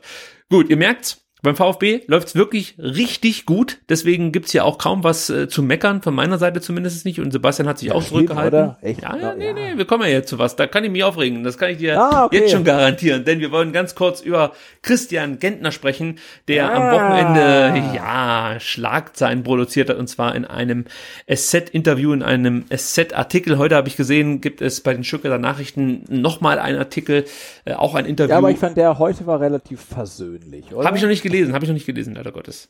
Den habe ich vorhin erst, äh, als du dich um die Kinder gekümmert hast. da habe ich den erst erspäht, möchte ich fast schon sagen. Ja, und der war dann auch hinter der Paywall und so, aber der, der ist äh, relativ versöhnlich, finde ich. Dann kannst du mich ja vielleicht beruhigen. Ich möchte es so machen. Ich möchte ein paar Punkte aufgreifen und dann mit dir drüber sprechen. Ja.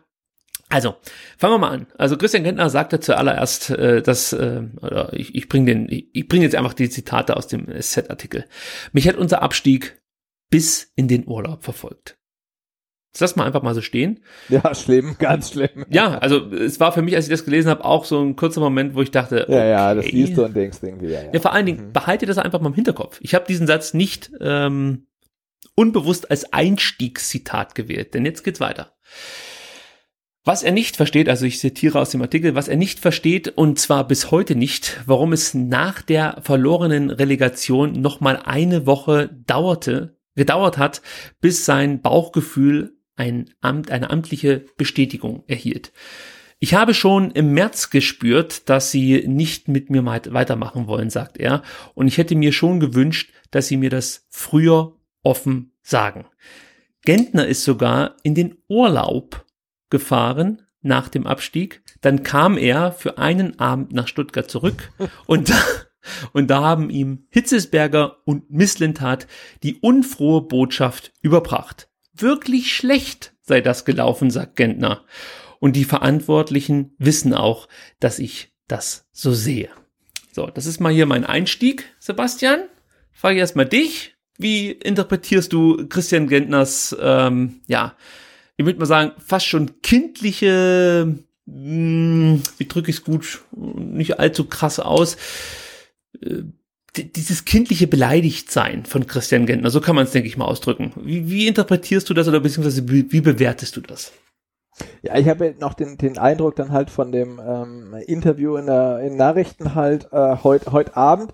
Ähm, und dann muss ich sagen, verstehe ich ihn schon ein Stück weit, weil er, ich glaube, was er sagen möchte, ist, ähm, seine Botschaft an den VfB ist, hey, sagt mir doch einfach am 30. Spieltag ja oder nein. Aber sagt mir nicht vielleicht, ne? Ich kann mit ja gut leben, ich kann auch mit nein gut leben, aber gebt mir halt irgendwie ein Signal und sagt nicht, hey Christian, du musst noch warten. Und ähm, da verstehe ich ihn schon so ein Stück weit.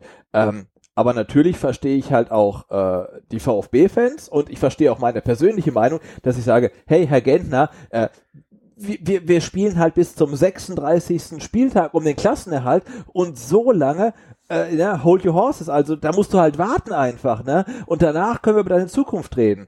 Ähm, aber natürlich verstehe ich ihn auch persönlich, wenn er dann auch ähm, heute im Interview sagt, na, er hätte sich halt vor, schon vorstellen können, USA, Australien, aber klar, braucht halt mit Familie da ein bisschen Vorlaufzeit und da kannst du ihm halt dann nicht irgendwie nach dem Abstieg sagen, hey Christian, du bist raus, ne? Ja, also da, da, da verstehe ich schon auch seinen Unmut, ähm, allerdings denke ich, dass er auch äh, dann halt ähm, Hitzlint hat verstehen muss, die sagen, hey, wir, wir, wir kämpfen jetzt halt wirklich bis zum Ende um den Klassenerhalt und danach gucken wir um deine Zukunft. Und wenn es halt nicht passt, dann passt es halt nicht.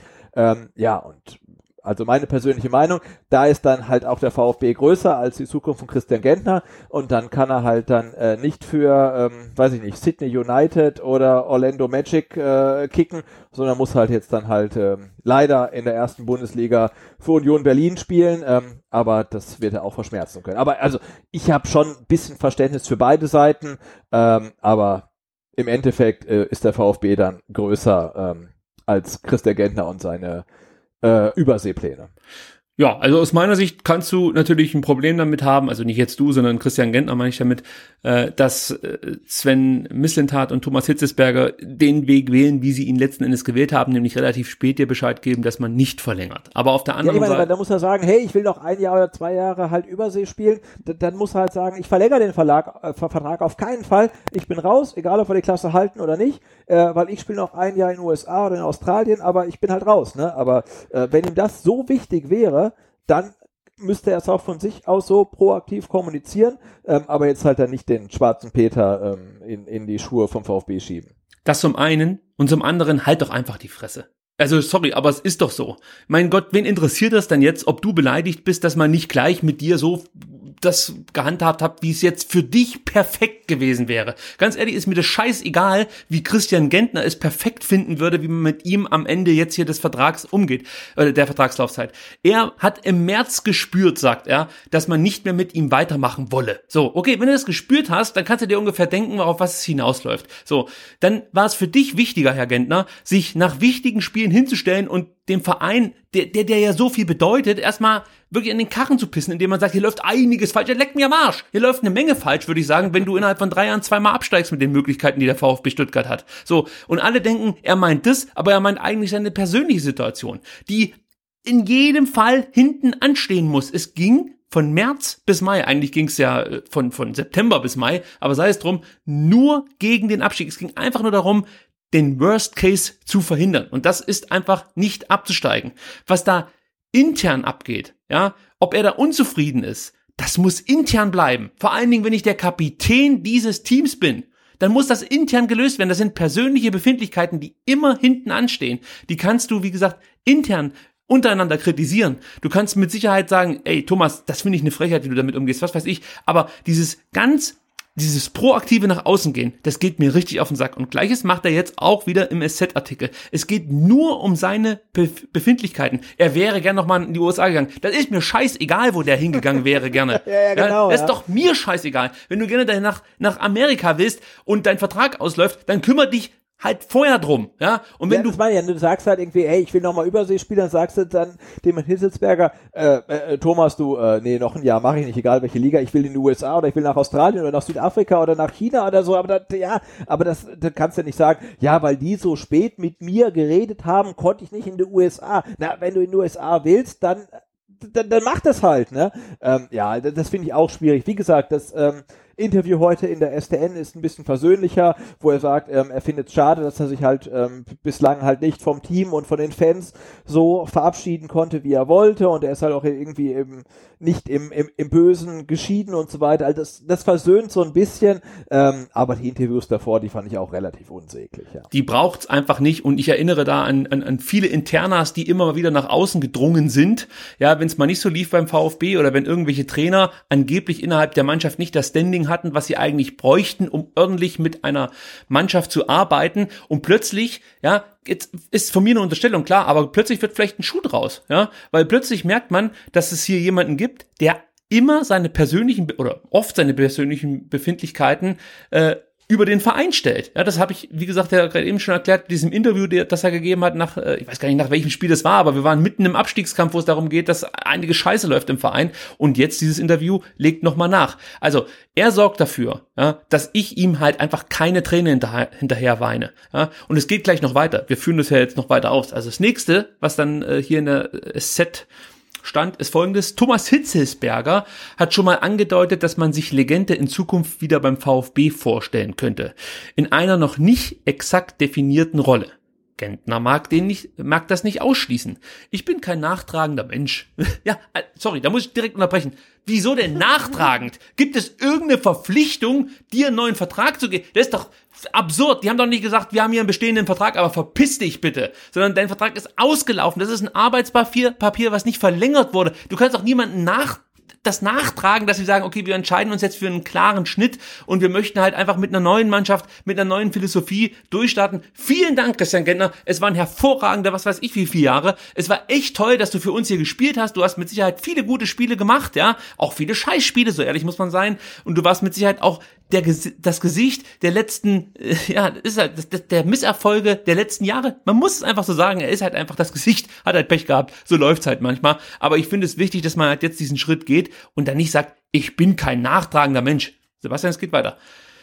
Also, ich bin kein nachtragender Mensch, sagt er, aber er will sich das lieber schriftlich geben lassen. Mit dem Sportvorstand Michael Reschke und Präsident Wolfgang Dietrich hat er schon mal eine Zusammenarbeit nach seinem Karriereende vereinbart, aber unpraktischerweise sind die beiden inzwischen kein Sportvorstand und kein Präsident mehr. Ich hätte das schriftlich fixieren lassen sollen, sagt Christian Gentner. Das, das ist die Lehre die ich daraus gezogen habe. Für mündliche Zusagen ist die Fluktuation einfach zu hoch. Leck mich am Arsch. Sorry, da fällt mir nichts mehr anderes ein. Da ist doch nicht ein Funken Demut mit dabei und vor allen Dingen auch kein, kein, also, weißt du, was mir gefallen hätte? Wenn er was sagt, ich habe Fehler gemacht, wir haben als Mannschaft Fehler gemacht, ja, also mit der Einschätzung, wie die Truppe funktioniert, wie insgesamt hat's in der Mannschaft nicht richtig gestimmt. Also einfach in diese Richtung erstmal zu gehen und dann kann man ja von mir aus sagen, äh, okay, ich habe mir das hier einfach alles insgesamt anders vorgestellt. Ich hätte gerne nochmal meinen Vertrag verlängert und hätte danach auch wirklich eine Position beim Verein in, in, in wichtiger Position, eine wichtige Position übernommen.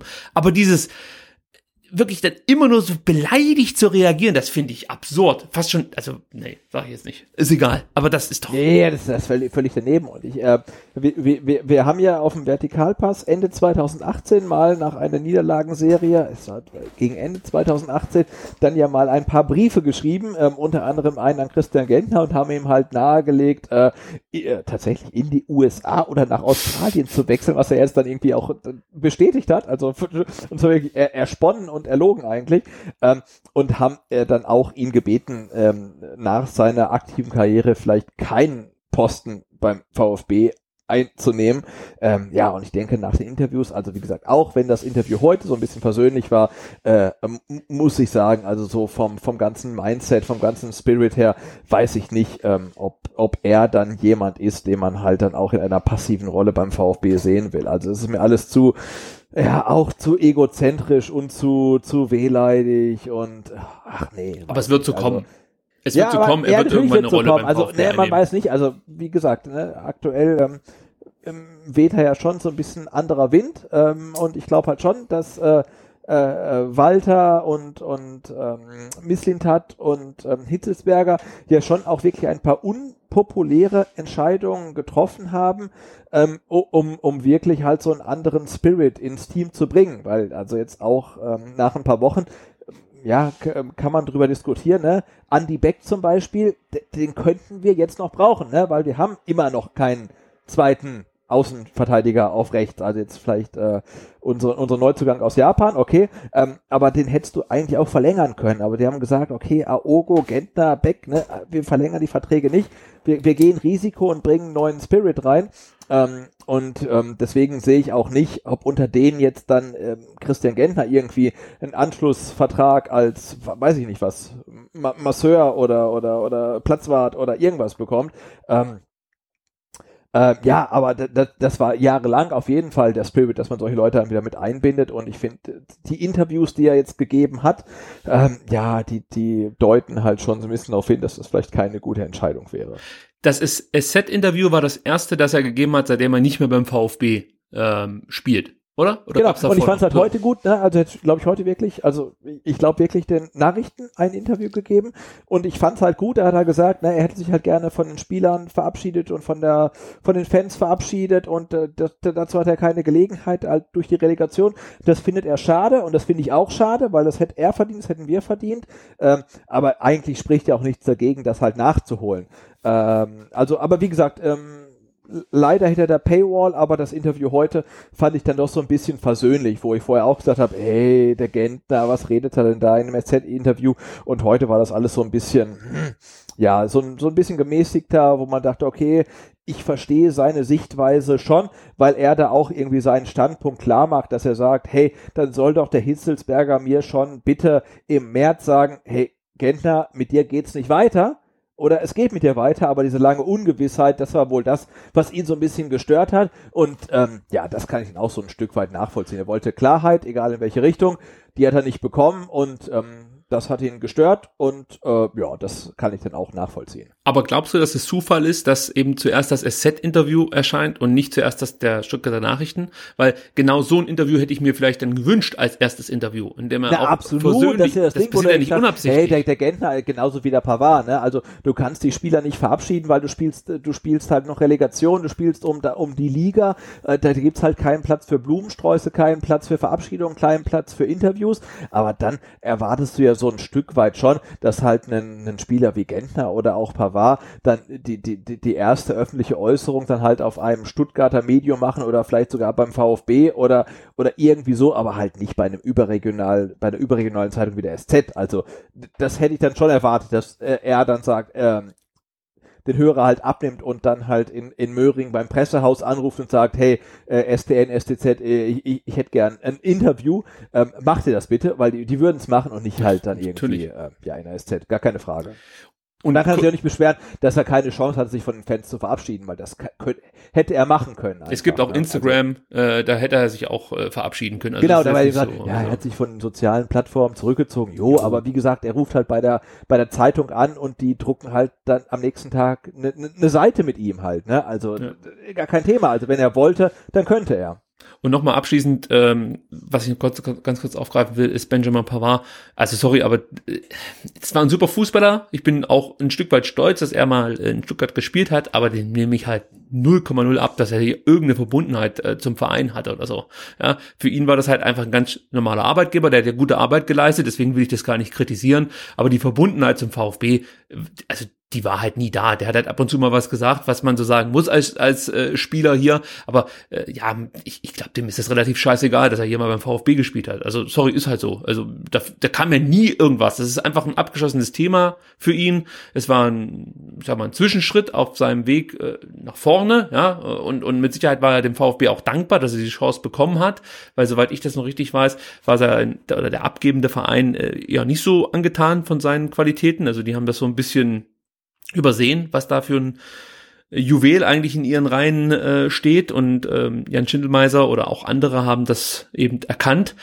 Ja, aber das ist jetzt für mich kein Spieler, der äh, rein jetzt emotional groß mit dem VfB verbunden war. Das, das kann ich mir nicht nee, vorstellen. absolut. Also geht, geht mir genauso. Also ich habe ja. ja. schon irgendwie große Sympathien für Benjamin Pavard. Ja. Aber, aber ja gut, wenn er zu den Bayern wechselt und äh, Seite halt hier in, in Deutschland ist auch schon in einem oder anderen Monat immer noch kein, kein, kein Deutsch kann, dann, dann glaube ich halt auch, dass seine Identifikation mit, äh, ja, vor allen Dingen mit dem Verein auch nicht so, so wahnsinnig groß ist. Ne?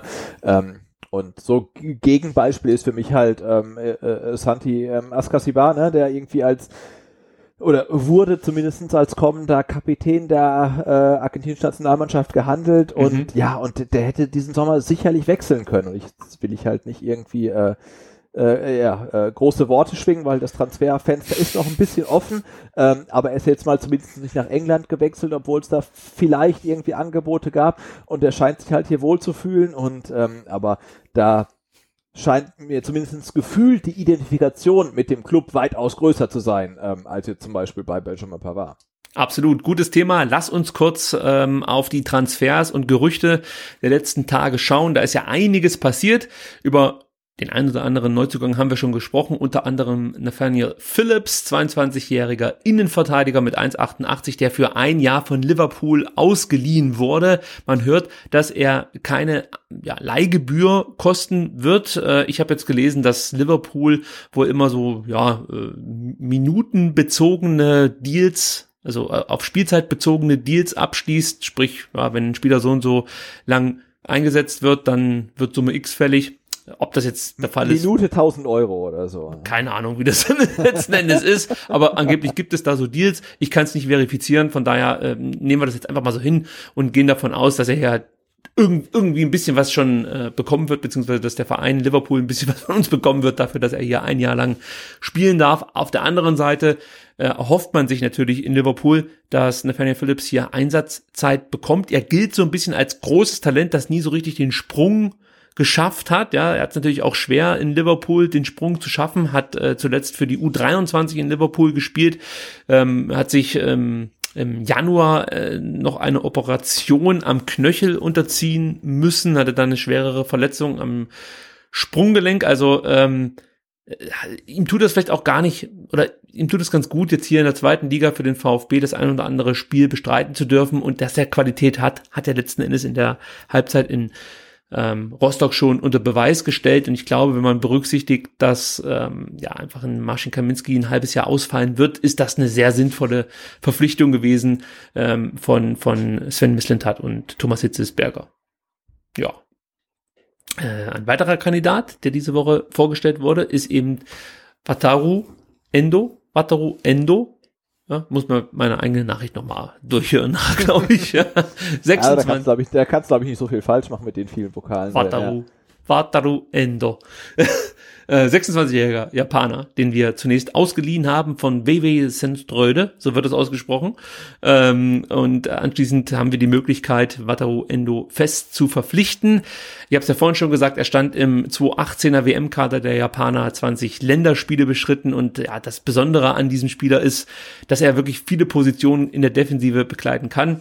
Ähm, Tim Walter sieht ihn aufgrund der Körpergröße eher im Mittelfeld, aber er will sich noch ein genaueres Bild machen jetzt in den nächsten Tagen. Aber ich denke, das ist halt einfach so ein Spieler, der äh, doch das ein oder andere Mal eingewechselt werden wird. Und ich finde die Herangehensweise, äh, dass man ihn erstmal ausleiht, um zu schauen, wie kommt er zurecht in Stuttgart, wie kommt er zurecht mit der zweiten Liga, ist auch nicht die dümmste. Und wenn es funktioniert, dann kann man ihn fest verpflichten. Sven Misland hat noch was gesagt, was ich sehr interessant finde. Und zwar äh, meinte er, er kennt Wataru schon seit Ewigkeiten. Also er beobachtet ihn schon seit Ewigkeiten. Das heißt, wenn oder wenn Sven Mislintat sowas sagt, dann kann man sich eigentlich sicher sein, dass das jetzt, äh, sag mal, nicht ein Komplettausfall wird, sondern dass das ein Spieler ist, der eine gewisse Qualität mitbringt. Denn ja, jeder, der Sven Mislintat so ein bisschen in seiner Arbeit verfolgt, weiß, dass äh, er natürlich zum einen enorm viele Daten äh, über Spieler sammelt und äh, dann natürlich auch den Kreis schon etwas enger ziehen kann, was potenzielle Kandidaten für diverse Positionen angeht. Aber auf der anderen Seite mag er auch Typen ja, die, die so ein Kämpfergehen in sich tragen und beißen können und äh, ja, einfach auch Mentalität in eine Mannschaft tragen können. Äh, und ich glaube, dass das äh, nicht der dümmste Transfer ist, Wataru Endo hier einfach mal ein Jahr zu testen. So muss man es ja letzten Endes sagen. Und wenn es funktioniert, wird er fest verpflichtet. Ja. Aber nachdem jetzt Wataru Endo der fünfte Japaner, glaube ich, ist mhm. ähm, im, im Kader des VfB, ist ähm, äh, Nathaniel Daniels der erste Engländer eigentlich? Ja, ist der erste Engländer Schon, oder? im Brustring. Ja, ja, ja. ja. Sensationell. Ja, also ich habe ja diese Woche auch mal getwittert, 18 Nationen vereint im Brustring. Also das ist ja total cool. Cool, ne? ich find's cool, ja. also Kulti-Truppe finde ich total total gut. Also nee, aber das, habe ich echt so jetzt wieder gemerkt, ne, wenn du ja so den Kader anguckst, der hat ja heute auch mal so die die Neuzugänge des VfB in der Sommertransferperiode ähm, zusammengestellt. Das ist halt echt eine komplett neue Mannschaft einfach, ne? Und das, das macht halt super spannend. Neuer Trainer, neue Mannschaft, äh, neuer äh, Sportdirektor, neuer Kaderplaner. Das, das ist halt richtig gut. Also wirklich hohes Risiko, ähm, aber irgendwie auch total spannend. Aber gefühlt war dieser radikale Umbruch auch nötig. Weil wenn ich mir jetzt ja, natürlich, ja. ja. Nein, ich, also ich bin der Meinung, dass auch ähm, ähm, Mislintat und Hitzelsberger auch bewusst ins Risiko gegangen sind, ne? weil, ja, wie, schon ein paar Mal gesagt, es gibt halt eigentlich keinen Grund, den Vertrag mit Andy Beck nicht zu verlängern. Ne? Also naja, es gibt, gesagt, hey, es gibt schon, es gibt schon, glaube ich. Ja, aber Gründe. du sagst halt, du, du gibst ihm halt wieder ein Jahr Vertrag, du holst einen Stenzel, der Stenzel spielt und Beck hast du als Backup. Ja, ja, ja es aber gibt keinen Grund, das nicht zu machen. Ähm, aber die machen es halt bewusst nicht, um zu sagen, hey, wir wollen halt wirklich einen neuen Spirit reinbringen, wir wollen einen bewussten Umbruch haben genau. und gehen damit natürlich ein gewisses Risiko oder ein hohes Risiko sogar. Ähm, aber das finde ich gut. Ähm, aber ja, wie gesagt, es ist halt eine Nummer, die äh, nicht ganz einfach ist. Ja, und ich glaube eben genau das ist der Punkt, dass man die Hierarchie äh, innerhalb der Mannschaft auch ändern möchte und auch den Spirit innerhalb der Mannschaft ändern will. Und, und dann kann ich verstehen, dass man sagt, nee, wir gehen hier nicht auf Nummer sicher und ähm, ja, ja, planen einfach weiter mit Andy Beck, wie man ja so schön sagt, weiß man, was man da so bekommt äh, von dem Spieler. Ja, aber es ist ja nicht nur das, was er auf den Platz bringt, sondern was auch äh, außerhalb des Platzes stattfindet. Ohne jetzt hier an die Beck unterstellen zu wollen, dass er schlechte Stimmung verbreitet innerhalb Deine der Mannschaft. Null, gar nicht, ne? Aber, aber er, er steht halt, die, die, ja. Genau. Er ist halt die, die, die, die ganz solide Lösung und jetzt hast du halt, äh, ja, ihn eingetauscht gegen halt viele Spieler, die halt, äh, ja, viel versprechen, aber natürlich auch ein hohes Risiko mit sich bringen. Ähm, und das ist halt, ja, Personalie Andy Beck oder auch vielleicht Personalie Ron Robert Zieler und so weiter. Ähm, und äh, ich glaube halt schon, dass halt äh, ja die äh, die Verantwortlichen bewusst ein, ein hohes Risiko gehen, um halt auch so die ganze das ganze Selbstverständnis des VfB ähm, so ein bisschen zu ändern, was ich total gut finde. Ähm, aber muss sich halt ähm, dessen bewusst sein, dass es auch ein hohes Risiko mit sich bringt. Ja, keine Frage. Und abgerechnet wird am Schluss. Also wir können jetzt hundertmal so. sagen, ja, ist so, dass wir, so, ja. dass wir, dass wir die Transferpolitik begrüßen. Aber wenn wir am Ende dann, weiß ich nicht, Achter werden, äh, ja, dann werden wir halt trotzdem sagen, dass die, äh, die Idee alles scheiße. ja, ja. Es ist halt so. Also werden die geholt, ja es, es, es ja, aber man muss ja sagen, aber ne, so, so, so Leute wie ähm, äh, Al Gadoui, ne, der äh, irgendwie 300.000 Euro gekostet. Das Risiko ist und hat uns jetzt äh, eine Pokalrunde weitergeschossen und uns gegen Heidenheim den Punkt gebracht. Ne? Der hat seine Ablösesumme jetzt schon wieder reingespielt einfach.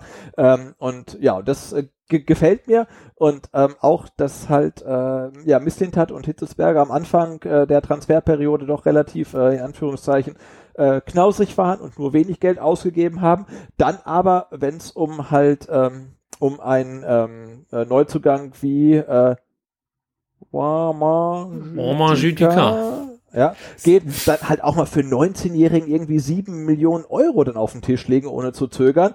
Äh, das ist jetzt keine Garantie dafür, dass der halt irgendwie mal richtig, richtig gut wird. Ähm, aber die zwei haben halt waren der Meinung, der ist es wert und dann haben sie diesen Spieler geholt und ähm, ja, diese ganze Herangehensweise ähm, ist halt schon sehr begrüßenswert. Wie gesagt, ob, ob das jetzt zum Erfolg führt, können, können wir nicht sagen, können die zwei wahrscheinlich auch nicht sagen, aber es, es macht halt einfach ein bisschen Hoffnung. Absolut, da bist du schon bei unserem dritten neuen Spieler, der in den letzten Tagen bekannt gegeben wurde, nämlich eben Silas Wamajütika.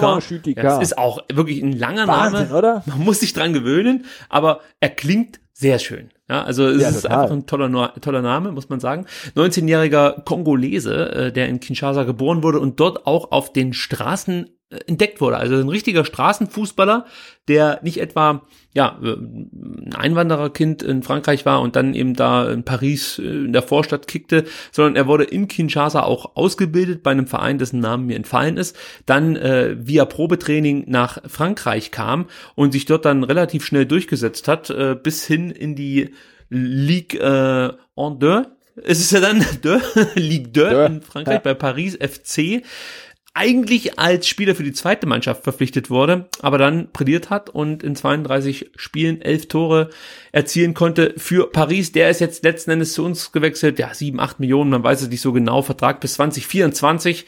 Und ähm, ja, also das ist auf jeden Fall jemand, auf den freue ich mich. Die Highlights, die man dann immer so im Netz findet, du hast ja gestern auch ein Video gepostet, gepostet, die ja, sehen ja, klar, immer ziemlich cool kein, aus. Kein Neuzugang und Highlight Reel, ja. So ist es, aber man muss sagen, dass er natürlich einfach physisch unheimlich viel mitbringt. Es ist ein sehr schneller Spieler, das erkennt man sofort. Es, ist für einen 19-Jähriger ein sehr weit entwickelter Spieler, rein körperlich. Also ich bin einfach gespannt, äh, was er zu leisten imstande ist. Und was ich so interessant finde, auch wenn man ihn so sieht, ist eine richtige Kante. Ist das ein Spieler, der einen feinen Fuß hat? Und das sind immer so besondere Spieler, ja. Also ich möchte jetzt Al Gadoui nicht die Technik absprechen, aber du weißt halt einfach, Al Gadoui musste gegen die Birne schießen, der steht halt richtig. So. Ja, und also für, für mich ist jetzt, also das ist jetzt wahrscheinlich auch völlig ein völlig verfrühtes äh, Urteil, aber für mich ist ein äh, Al Gadoui ähm, Tirode 2.0. Ne? Also äh, technisch limitiert, aber er weiß halt genau, wo das Tor steht und er macht halt seine Kisten einfach. Ne? Also mhm. das, das ist für mich der, mich der Eindruck. Ähm, aber ja. Und, und äh, bei Wamanju Tuka, ich muss mir mehr Zeit lassen bei der Aussprache des Namens. das ist das Problem aktuell. Ähm, hast du das Gefühl, dass da noch ein bisschen mehr schlummert? Und äh, ja, also allein das Interesse diverser anderer Clubs zeigt einfach, dass das ein besonderer Spieler ist. Schalke wollte ihn, äh, Rennen wollte ihn. Ich habe gelesen, dass Liverpool und Barcelona auch dran waren. Ja, genau. Also das war, habe ich heute Morgen gepostet. Ne? Das war ein Artikel aus dem ähm, April 2019, also auch noch nicht so ewig her. Ähm, und da, da hieß es irgendwie, ähm, äh, Liverpool macht dem FC Barcelona Konkurrenz im Rennen um Silas Warmanjutika. Also ähm, ja, äh, der, der hat schon einen gewissen Ruf, ähm, dass die Scouts in ganz Europa auf ihn aufmerksam geworden sind. Äh, und ähm, das war jetzt sicherlich keine, keine Personalentscheidung, ähm, wo Sven Mislintat irgendwie äh, in, in, in, in Paris angerufen hat, hat gefragt, willst du kommen? Und er sagt, ja, ich komme halt. Sondern da gab es halt sicherlich ähm, Konkurrenz aus Deutschland und von überall her. Und er hat ihn irgendwie überzeugen können. Ähm, und das ist halt schon irgendwie ziemlich cool. Ähm, ja, und was man so bisher gesehen hat, ist auch ziemlich cool. Aber ja, wie gesagt, der Typ ist 19, der wird äh, ähm, Leistungsschwankungen haben, der muss erstmal ankommen, ähm, aber er hat halt einfach großes Potenzial ähm, und vor allen Dingen hat er halt irgendwie fünf Jahre Vertrag, also so, äh, hoffentlich ohne Ausstiegsklausel. Ich hoffe es auch und äh, bin gespannt, wie es, aber eigentlich muss er damit aus, äh, davon ausgehen, dass er die hat. Aber sei es drum, ich bin auf jeden Fall gespannt auf den Spieler, freue mich, äh, wenn er dann mal hier in Erscheinung tritt. Ja, und ich bin einfach gespannt, was er zu leisten imstande ist. Und ich hoffe, dass dieser Spieler mit viel Potenzial und einem langfristigen Vertrag ja einfach glücklicher wird als der, den wir letzte Saison verpflichtet haben. Pablo Maffeo sei an der Stelle nochmal erwähnt. Gut, ähm, über Shadrach Akolos Abgang äh, nach Amiens haben wir ja eigentlich schon in der letzten Ausgabe gesprochen. Das ist jetzt einfach. Genau, hat gleich in seinem ersten Spiel für Amiens dann getroffen, natürlich. Richtig, richtig. Also Wie so ist gehört? es halt. Er wird wahrscheinlich und, und ganz halt souverän, oder? Hast du das Tor gesehen? Nee, ich habe doch, na doch, doch, doch, ich habe es ja. auf Twitter gesehen. Jetzt fällt's mir ein. Ja, doch. das ist halt schön, oder? Irgendwie Abstauber eigentlich. Ich habe dann noch mal andere Gegenspieler aussteigen lassen und dann äh, souverän eingeschoben. Richtig gut. Ich, ich gehe davon aus, dass er jetzt eine gute Halbserie spielt und dann einen entscheidenden Elfmeter verballert. Im letzten Spiel von der Winterpause und danach war's das. Nein, Quatsch. Ich wünsche ihm natürlich alles Gute. Er ist erstmal ein Jahr lang ausgeliehen und wird dann fest verpflichtet für vier Millionen Euro. Das liegt daran, dass Amiens irgendwelche äh, ja, Transferrichtlinien einhalten muss. Also da gibt's wieder irgendwelches Financial Fair Play umgehen. Anders kann man es ja fast nicht sagen. Es ist ja völlig lächerlich, was da in Sachen Financial Fair Play abgeht, auch wenn es in dem Fall andere Dimensionen einnimmt äh, als vielleicht bei einem anderen Pariser Club. Gut, dann gab's noch äh, Gerüchte, die du schon angeteased hast, nämlich Santiago Ascasiba wurde angeblich von West Ham United umworben. Ähm, ja, das hat sich aber zerschlagen. Also äh, es war dann wohl doch etwas äh, zu üppig, was der VfB gefordert hat. Das Thema hat sich zerschlagen. Bislang äh, scheint Santi hier auch äh, relativ ja, sicher integriert sein, zu sein in der Mannschaft. Und ich hoffe jetzt einfach, das hast du ja vorhin auch schon gesagt, dass es jetzt da nichts mehr gibt in der Transferperiode, über das wir uns Sorgen machen müssen bezüglich. Also ich glaube, wenn am 1.9. das VfB-Trikot ähm, noch trägt, dann ähm, kaufe ich mir ein VfB-Trikot mit der Nummer 6. Weil, ich noch nicht. Ja. Ich warte nämlich noch den 2.9. ab, denn der ist auch noch äh, Transfertag, Sebastian. Wo, wo kann er dann noch hinwechseln? Nach, nach, nein, nein, das ist ganz, nee, nee, innerhalb äh, das Transferfenster ist diesmal bis zum 2.9. geöffnet, weil der ähm, 31. August ein Samstag, äh, Samstag oder Sonntag ist, ja. ja Samstag, Samstag dann ja. wahrscheinlich. Ja, also da müssen wir uns dann noch zwei Tage Ja, aber, aber also auf jeden Fall, wenn er nach nach ähm, nach ähm, Beendigung des äh, üblichen Transferfensters noch beim VfB spielen sollte, ich glaube, dann ähm, ähm, kaufe ich mir wirklich ein äh, Fanta 4 Trikot mit der Nummer 6 ähm, und ähm, Askasiba hinten drauf, weil also ich habe echt geschrieben, also ich glaube, kein Abgang würde mich so schmerzen wie, wie, wie der von äh, Santi Askasiba, wenn der jetzt wechseln würde. Also ich wüsste jetzt wirklich niemanden in der Startelf, wenn jetzt heißt würde, ähm, XY wechselt nach ähm, dorthin. Ähm, was mich wirklich so runterziehen würde wie ein Wechsel von Askasiba, weil den, äh, den, den, den, den mag ich einfach. Ja, also mir geht's da ähnlich. Er ist ja auch ein Stück weit ähm, eine Identifikationsfigur für uns geworden, relativ schnell mit seiner Mentalität, mit seiner, mit seinem Engagement und natürlich auch mit so Highlights, dass er, weiß ich nicht, irgendwo Schlitten fahren geht mit kurzer Hose und so. Das ist einfach ein geiler Typ. Ja, man möchte solche Leute im Verein haben, die so einen gewissen Wiedererkennungswert haben, was Uniques, wie man heute in der Jugendsprache sagt. Ganz genau. So, ja. Und da ist Santi Ascasiba einfach jemand, auf den ist man stolz, der bringt seine Leistungen und da ist auch noch viel Potenzial da. Man darf nicht vergessen, der ist ja nicht irgendwie schon 28, 29, der ist gerade mal 22 Jahre alt. Und äh, die Entwicklung zeigt aus meiner Sicht schon äh, ja nach oben. Man kann sagen, dass er vielleicht letzte Saison etwas stagniert hat, aber das kann natürlich auch am Umfeld innerhalb der Mannschaft oder ja, an, an, einfach an, an der Mannschaft an sich gelegen haben. Da hat ja jetzt niemand groß ja, brilliert. Das ist ja auch so, das, das, das, das allgemeine Mindset von ihm, wenn ich mich letztes Jahr äh, an das Spiel dann in Wolfsburg erinnere, wo er mhm. mit seinem Fehlpass dann zum, zum, äh, zum Rückstand irgendwie sorgt oder trotzdem halt dann irgendwie in der 80. Minute noch da irgendwie die Monster-Grätsche am 5-Meter-Raum auspackt, um halt dann ein, ein, weiteres Gegentor zu verhindern. Also der, der, der, der Typ ist einfach klasse, ne? Und der ist, äh, wie es dann auch so schön heißt, identitätsstiftend, ähm, ja, und sorgt dafür, dass man sich halt, äh, ja, dass man den VfB halt mag. Ne? Und solche Typen sind halt total wichtig. Und äh, er ist halt wirklich so kurz da ähm, und ist einfach äh, total ähm, großartig. Also ich würde es wirklich feiern, ähm, wenn er die nächste Saison noch da ist und nicht mehr wechselt äh, in den nächsten zwei oder drei Wochen. Ähm, und ich glaube, wenn es so kommt, ja, dann ist ein äh, äh Trikot mit der Nummer 6 auf jeden Fall ein Pflichtkauf. Ihr habt's gehört. Ich werde Sebastian dann daran ja, erinnern. Oh. Ich, ich, ich, ich werde ein Foto Instagrammen. Also, also jetzt haben wir es wirklich hier aufgenommen ja? und du musst, du musst dann ähm, ja einfach den Beweis erbringen, möchte ich mal so sagen. Orel Mangala wird sehr wahrscheinlich auch bei uns bleiben. Da gab es ja auch einige Gerüchte in den letzten Tagen, äh, vielleicht sogar Wochen. Sim hat sich da äh, jetzt relativ klar positioniert. Ich sehe Orel ziemlich, ziemlich, ziemlich sicher bei uns. Alle Verrücktheiten äh, dieses Fußballlebens ausgeklammert. Mittlerweile wurde auch bekannt, dass Mangalas Vertrag aufgestockt wurde. Man spricht davon, äh, ja, von 800.000, die er zuvor verdient hat, äh, die jetzt auf 1,5 Millionen angehoben wurden. Ähm, er hat noch Vertrag bis 2023. Das bleibt auch so. Wie gesagt, nur das Gehalt wurde verdoppelt. Thomas Hitzesberger sagte dazu, er hatte die Möglichkeit, in dieser Saison auch erste Liga zu spielen. Es gab durchaus mehrere Interessenten und ich kann nachvollziehen, dass es auch Wechselüberlegungen gab. Aber Orel gehört zu uns und er sollte jetzt auch von uns spüren, wir wollen dich unbedingt hier haben. Du sollst eine tragende Rolle bei uns einnehmen. Und das äh, wurde ihm damit äh, ja gezeigt, dass man seine Bezüge angehoben hat. Es gab wohl auch interessanten Olympique Lyon wurden, äh, wurde genannt, die angeblich auch ein 12 Millionen Euro Angebot eingereicht haben sollen. Ja, viel Konjunktiv. Es heißt dann auch, äh, dass der VfB nur was schon abfällig gelacht hat über die 12 Millionen, wenn man mindestens 30 wollte. Und äh, das hat dann wohl auch Arsenal und die AS Rom abgeschreckt, denn auch da gibt es Berichte, dass äh, diese Vereine Interesse gehabt haben an Orel Mangala. Ähm, ja, jetzt mit der Verletzung ein bisschen doof, Sebastian, aber insgesamt ist, denke ich mal, auch Orel Mangala ein Spieler, den man nicht unbedingt abgeben will, jetzt, äh, wo er eigentlich kurz davor steht, so richtig den Durchbruch zu schaffen. Ja, und also man muss ja sagen, aus VfB-Sicht eigentlich ist die Verletzung ja relativ gut, wenn man das so sagen darf, ne? Ja. Weil er fällt äh, drei bis vier Wochen aus mit, was war das, Außenband? Innenband Deno. Deno. Innenband.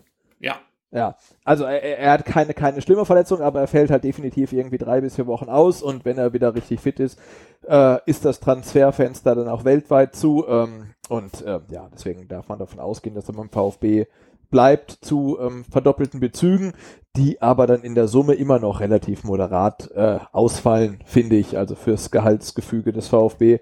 Ähm, ja, alles gut, also ein Mario Gomez lacht da nur. Ja, wollte ich sagen, also wenn, wenn man Holger Bartstuber und Mario Gomez dann sieht, ich denke, dann verdient ein, ein Orel Mangala auch nach Gehaltsverdopplung jetzt nicht ähm, äh, pervers viel. Also das, äh, das scheint schon zu passen.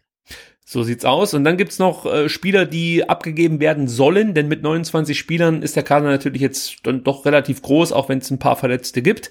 Und zwar ist natürlich da an allererster Stelle Tassos Donis zu nennen, der mehr oder weniger ja, ich glaube, die äh, Stuttgarter Nachrichten haben es heute so bezeichnet. Aufgepackten Koffern genau. sitzt. Ja, das stimmt ja auch. Ich meine, man merkt, dass, dass der Spieler jetzt nicht die größte Rolle einnimmt in den Planspielen von äh, Tim Walter und vor allem nicht von Sven Mislintat. Äh, ich glaube, wenn da ein halbwegs vernünftiges Angebot eintrudelt und Donis mit den Bezügen, die ihm da angeboten werden, zufrieden ist, dann ist der Spieler weg. Da wartet man Ja, aber ich finde das so schade, ne? Also ich, äh, ich bin na, nach wie vor Donis-Fan nee. und der hat halt Qualität, die hat halt kein einziger anderer Spieler im gesamten Kader. Und, und weiß ich nicht, warum kriegt Tim Walter dann Tassos Donis nicht so hin, dass er halt in seinem System funktioniert? Weil, ja, der, der wird halt sämtliche Zweitliga defensiv rein zerlaufen und zerdribbeln. Ne? Aber ah, es, es, scheint ja nicht zu funktionieren. Aber ich finde es halt so schade, ähm, weil ja, seine Assets, die er halt mitbringt, die hat halt niemand anders einfach. Gebt dir recht, ich finde es auch schade, aber ein Spieler, der unter vier Trainern einfach es nicht Natürlich. gebacken bekommt, äh, ja, die defensiven Aufgaben umzusetzen, Disziplin eher jetzt als Fremdwort kennt und nicht so sehr als Tugend. Ähm, ja, ganz ehrlich, ja, da absolut. Ist, also Do, Do, Dodis ist, ist äh, Maxim 2.0. Ne? Also mhm. du, die, die, die Fans, äh, ich eingeschlossen, wünschen sich, dass er halt immer spielt, weil er halt irgendwas reinbringt, was das, was halt sonst niemand hat. Ähm, aber wenn er dann spielt, dann, dann kommt's halt nicht und ähm, er hat halt zu viele Defizite. Also ich sehe da schon ähm, äh, Parallelen. Insofern, ja, ist die äh, Entscheidung auf jeden Fall nachvollziehbar, aber trotzdem irgendwie schade. Ja, da gebe ich dir recht äh, und wünsche natürlich, dass es Donis alles Gute. Hoffe, dass er bei seinem nächsten Club, der dann noch zu benennen ist, äh, glücklicher und erfolgreicher Verein wird.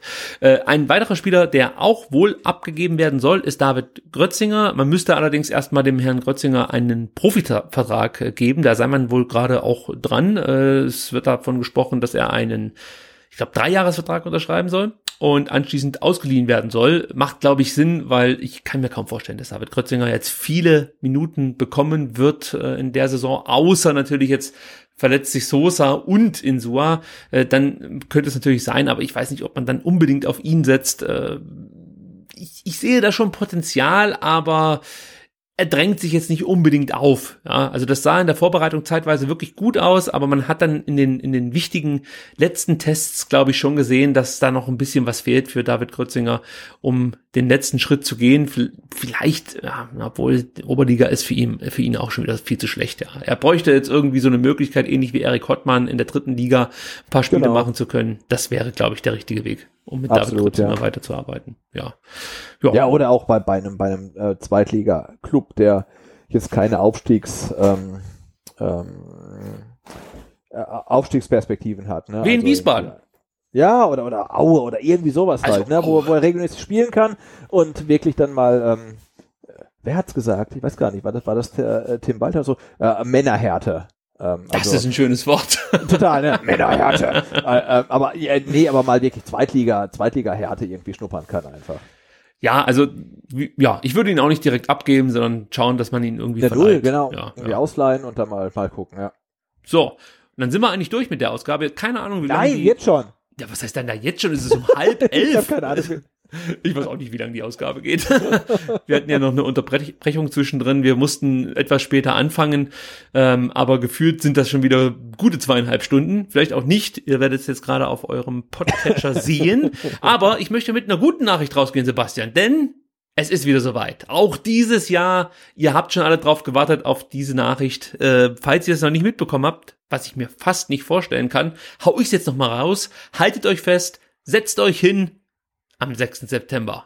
Mechatronik Arena, der drei Ligen Cup wird wieder yes. ausgetragen. Oh, ich bin im Urlaub, also ich bin echt kurz davor zu stornieren, äh, weil ich würde schon gern hingehen. Aber Guckst es einfach auf Sky. Ja, äh, ja. Also, wer den berühmt-berüchtigten Modus noch nicht kennt, äh, hier kurz die Auflösung. Es wird natürlich wie immer nur eine Halbzeit gespielt, 45 Minuten. Um 17 Uhr das Traditionsduell Groß Asbach gegen Lustenau. Kurz danach spielt um 18 Uhr der VfB Stuttgart gegen die Traditionsmannschaft aus der zweiten österreichischen Liga Austria Lustenau wird bespielt vom VfB Stuttgart und um 19.30 Uhr der Klassiko in der Mechatronik Arena. Der Schwebiko, so könnte man es vielleicht nennen. Oh Gott. Groß Asbach gegen den VfB Stuttgart. Leute, wahrscheinlich hat sich die nächste Meldung fast schon äh, erledigt, wenn ihr den Podcast hört, aber ich sag's trotzdem, der Vorverkauf läuft. Noch.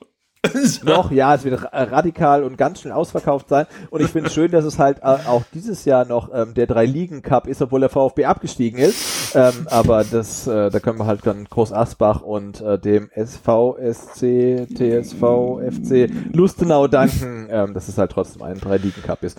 Und ich, ich bin echt total zuversichtlich, dass wir äh, den Titel verteidigen können.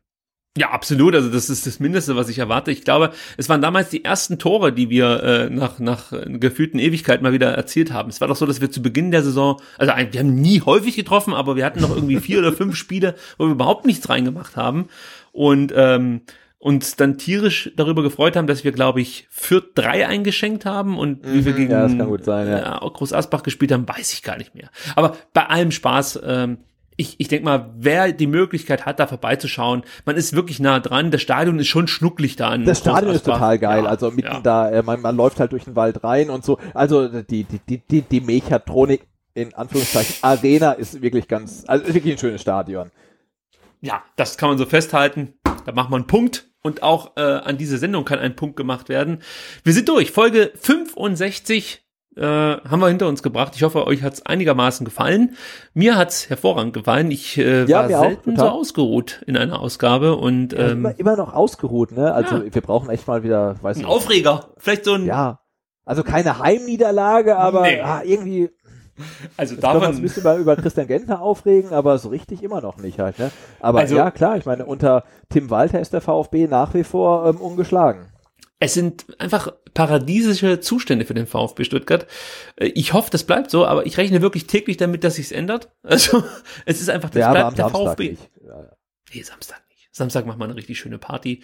Äh, um auch über, überzeugender Heimsieg, weil St. Pauli ist echt zu schlecht. Oh, wir, wir jinxen das hier gerade enorm, weißt du auch. Ne? Also, das wird äh, Jos Lukais große Stunde werden am ja, Samstag. Ja, genau, sein, sein, sein Comeback, ja. Wir warten ab, was das Orakel Olaf äh, sich einfallen Oh ja, wann, wann, wann, wann, wann, wann orakelt Olaf? Äh, morgen am Donnerstag oder ähm, erst am Freitag? Ich weiß gar nicht, wo der sich gerade rumtreibt, sonst würde ich direkt mal nachfragen, wann der Herr äh, zu Orakeln gedenkt. er macht weil, ja weil es scheint ja so langsam warm Orakel zu haben, ne? weil jetzt der Pokaltipp passte ja. Also ich habe da jetzt. Pokalpa äh, Pokal passte. Ähm, das Spiel gegen Heidenheim, da muss man sagen, ich habe es auf Twitter geschrieben, das ist die empathischste Katze, der empathischste Kater der Welt, der die geführte Niederlage einfach getippt hat. Ja? Also das ist schon stark gewesen. Äh, ja. Und ganz ehrlich, das Spiel gegen Hannover, äh, also dass da so ein Unwetter runterkommt, das hat natürlich massiven Einfluss auf den Spielausgang ja, genommen. Ja, ja, klar. Also er ist eigentlich 4-0 wie man in der MMA-Sprache sagt. Also 4-0, es läuft für Olaf. Ähm, ja, ich denke mal, am Freitag hauen wir da ein neues Video raus, der Olaf und ich. wir produzieren da wieder was Schönes und dann ähm, hoffen wir, dass es euch einigermaßen unterhält. So, lieber Sebastian, ich bedanke mich bei dir für tolle Minuten, sage ich jetzt einfach mal, weil ich ja die genaue Zeit nicht kenne. Ja, äh, 60 oder so waren es, ne, glaube ich. 60, knappe 60 Minuten. Ed Putze auf Twitter. Da könnt ihr Sebastian ähm, folgen und lesen, was er in Sachen ja, Fahrrad-Content zu bieten hat. Ich habe gesehen, du hast ein geniales Drohnenvideo hochgeladen neulich. Ist das deine Drohne? Ja, ich habe eine Drohne. Das gibt's ja gar nicht. Er hat eine Drohne. Ja. Da kann man einiges mitmachen. Vielleicht gibt's da bald STR als ja. Drohne, äh, von der Drohne aufgenommen. Mal gucken, was es da so gibt. Nee, aber ich finde das wirklich cool, diese Drohnen mit äh, Kameras, das finde ich sehr interessant. Schöne Technik, geniale Bilder. Und es gibt ja auch bald deinen Fahrradkalender, habe ich gelesen. Ja, Ende des Jahres gibt's meinen Fahrradkalender äh, zwölfmal ähm, das gleiche Bild, äh, immer an der gleichen Stelle aufgenommen zu ähm, unterschiedlichen Jahreszeiten. Es ist total spannend.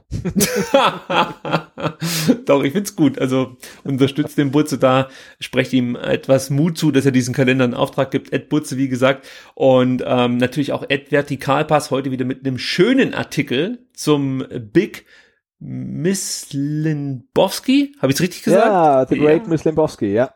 Super, super Artikel äh, von ABZ an dieser Stelle. Also sei wirklich zu äh, sei empfohlen. Es gab neulich noch so einen geilen Artikel, den ich von euch gelesen habe. Also es ist wie immer grandios. Schaut einfach auf äh, vertikalpass.de vorbei. Welcher Artikel war denn das? Jetzt fällt mir das nicht ein. Es war noch so ein richtig cooler Artikel. Relativ kurz, aber gut. Lest sie einfach alle. Dann verpasst ja, lest ihr alle, ja. Mich Bitte. findet, ja. Ja, alles gut. Okay. Mich Nur findet ihr auf, weiter, weiter. Ja, ja, dich, dich, Ja. dich, dich liest man wo? Äh, auf Twitter. At Ricky Palm ist mein Account. Und es gibt noch at VFBSTR. Da finden dann immer wieder die tollen Orakel Sekunden, muss man ja sagen, statt, die Olaf regelmäßig vor Heimspielen und Auswärtspartien des VfB Stuttgart ähm, ja, mit mir zusammen produziert. Außerdem gibt es SDR auf Instagram at VfBSDR und auf Facebook at VF3SDR. Das ist wie immer die kleine Überraschung, die wir mit eingebaut haben, so dass hier keiner abschaltet am Ende. Also, noch eine Danksagung an alle Twitter-User. Ich habe ja letzte Woche eine Umfrage gestartet, um ja einfach den Podcast zu optimieren und äh, habe euch vier Fragen gestellt, die ihr mir Gott sei Dank zahlreich beantwortet habt. Und äh, wir werden mal gucken, was wir mit dieser Umfrage oder mit den Ergebnissen jetzt anfangen. Es gab auch so ein paar sehr interessante ähm, ja, Tweets mit Anregungen, also ganz, ganz viele nützliche Informationen für uns und wir werden mal schauen, was es da so in den nächsten Monaten noch gibt von unserer Seite. Wir werden definitiv da äh, eure Vorschläge berücksichtigen und ja, STR optimieren, wie man so schön sagt. Also solltet ihr weiterhin Verbesserungsvorschläge oder Ideen haben, könnt ihr uns die natürlich auch auf äh, den sozialen Medienkanälen zukommen lassen oder ihr schreibt es als YouTube-Kommentar unter äh, dem selbigen Video. Also das ist auch noch eine Möglichkeit, die ihr wahrnehmen könnt. So, jetzt lasse ich euch aber in Ruhe mit irgendwelchen Plugs und vor allen Dingen lasse ich den Sebastian ins Bett gehen, denn ich glaube, du musst morgen arbeiten. Ich nicht. Und das, Hast immer noch Urlaub, das ist ja Wahnsinn. ja, diese Woche noch und dann wird wieder mal locht, wie man so schön sagt. Gut, also, vielen Dank fürs Zuhören. Bis nächste Woche, dann nehmen wir wieder am Montag auf. Jedenfalls gehe ich davon aus, Sebastian. Ja, wie dies gehört, klar. So. Und dann ähm, hoffentlich mit dem achten Pflichtspiel in Folge ohne Niederlage. Das ist sensationell. Wow, bis- Gänsehaut. Also, wie sich sowas anfühlt. Wahnsinn. Ah. Ja, es ist toll. Ihr könnt ja mal raussuchen. Und dann sind wir wirklich fertig, äh, wann der VfB das letzte Mal sieben Spiele, das ist uns nicht äh, auf die Spitze treiben, sieben Spiele in Folge nicht verloren. Also bis dahin, ciao. Macht's gut. Ciao, ciao.